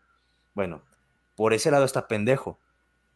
Pero hay temas de filosofía que te lo sabe explicar bien. Dices, ok, en este lado no eres una esfera. no estás pendejo por acá. Este, a ese güey, aunque dije ahorita que no lo respeto, voy a cambiarlo.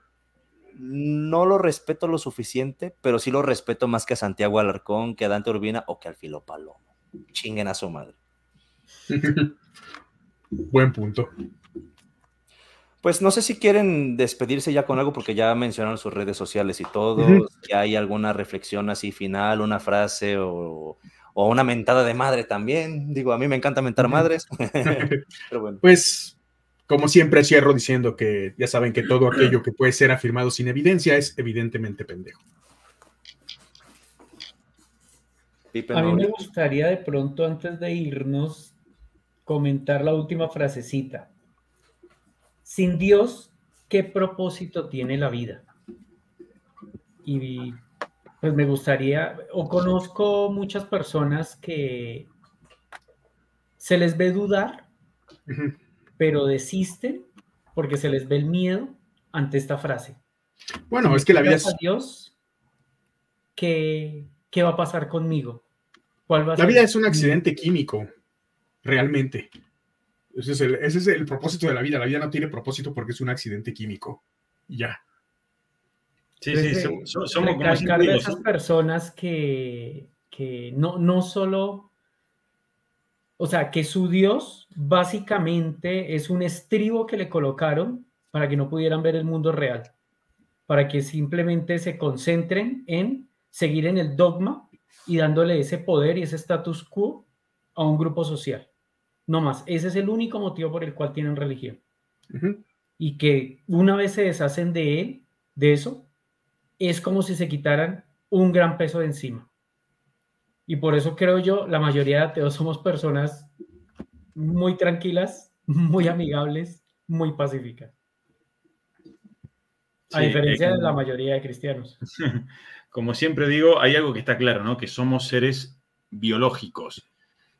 Biológicamente no tiene ningún sentido esa pregunta de cuál es el sentido de la vida, eh, porque la vida no tiene un propósito preestablecido. Um, en todo caso, cada uno le da a su vida un propósito. Eh, y, pero siempre también digo que ese propósito no tiene que ser el que le quieras imponer a otros. Eh, muchos dicen, no, el propósito de la vida es adorar a Dios, lo cual, como dije anteriormente, es una estupidez porque un Dios eh, que necesita adoración, bueno, no, no estaría siendo un Dios psicológicamente estable. Em, y no tiene sentido porque en verdad un Dios no necesita ningún tipo de adoración, seguiría siendo quien es, lo adoremos o no.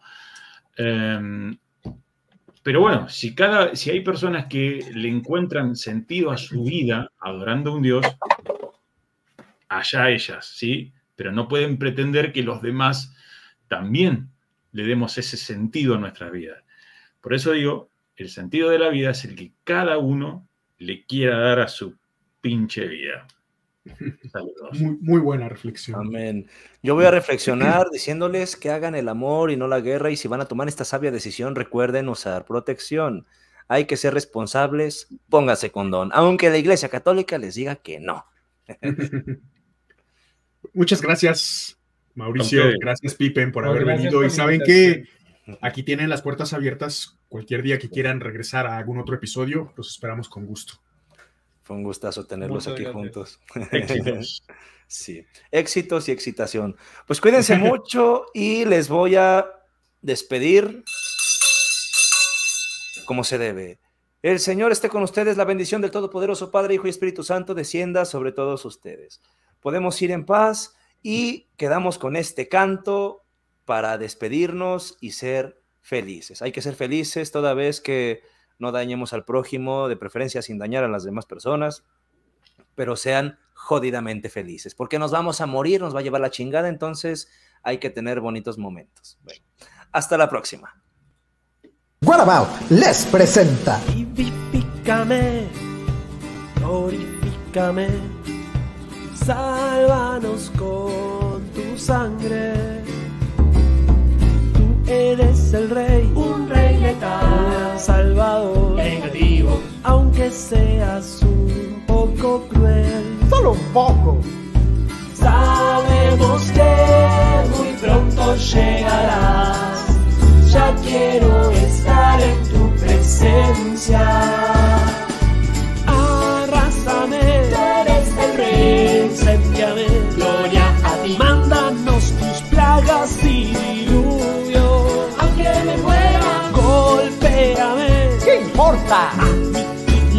¿Qué más da? Haz que llueva fuego desde el cielo. ¡Aleluya! Sabemos que muy pronto llegarás. Ya quiero estar en tu presencia.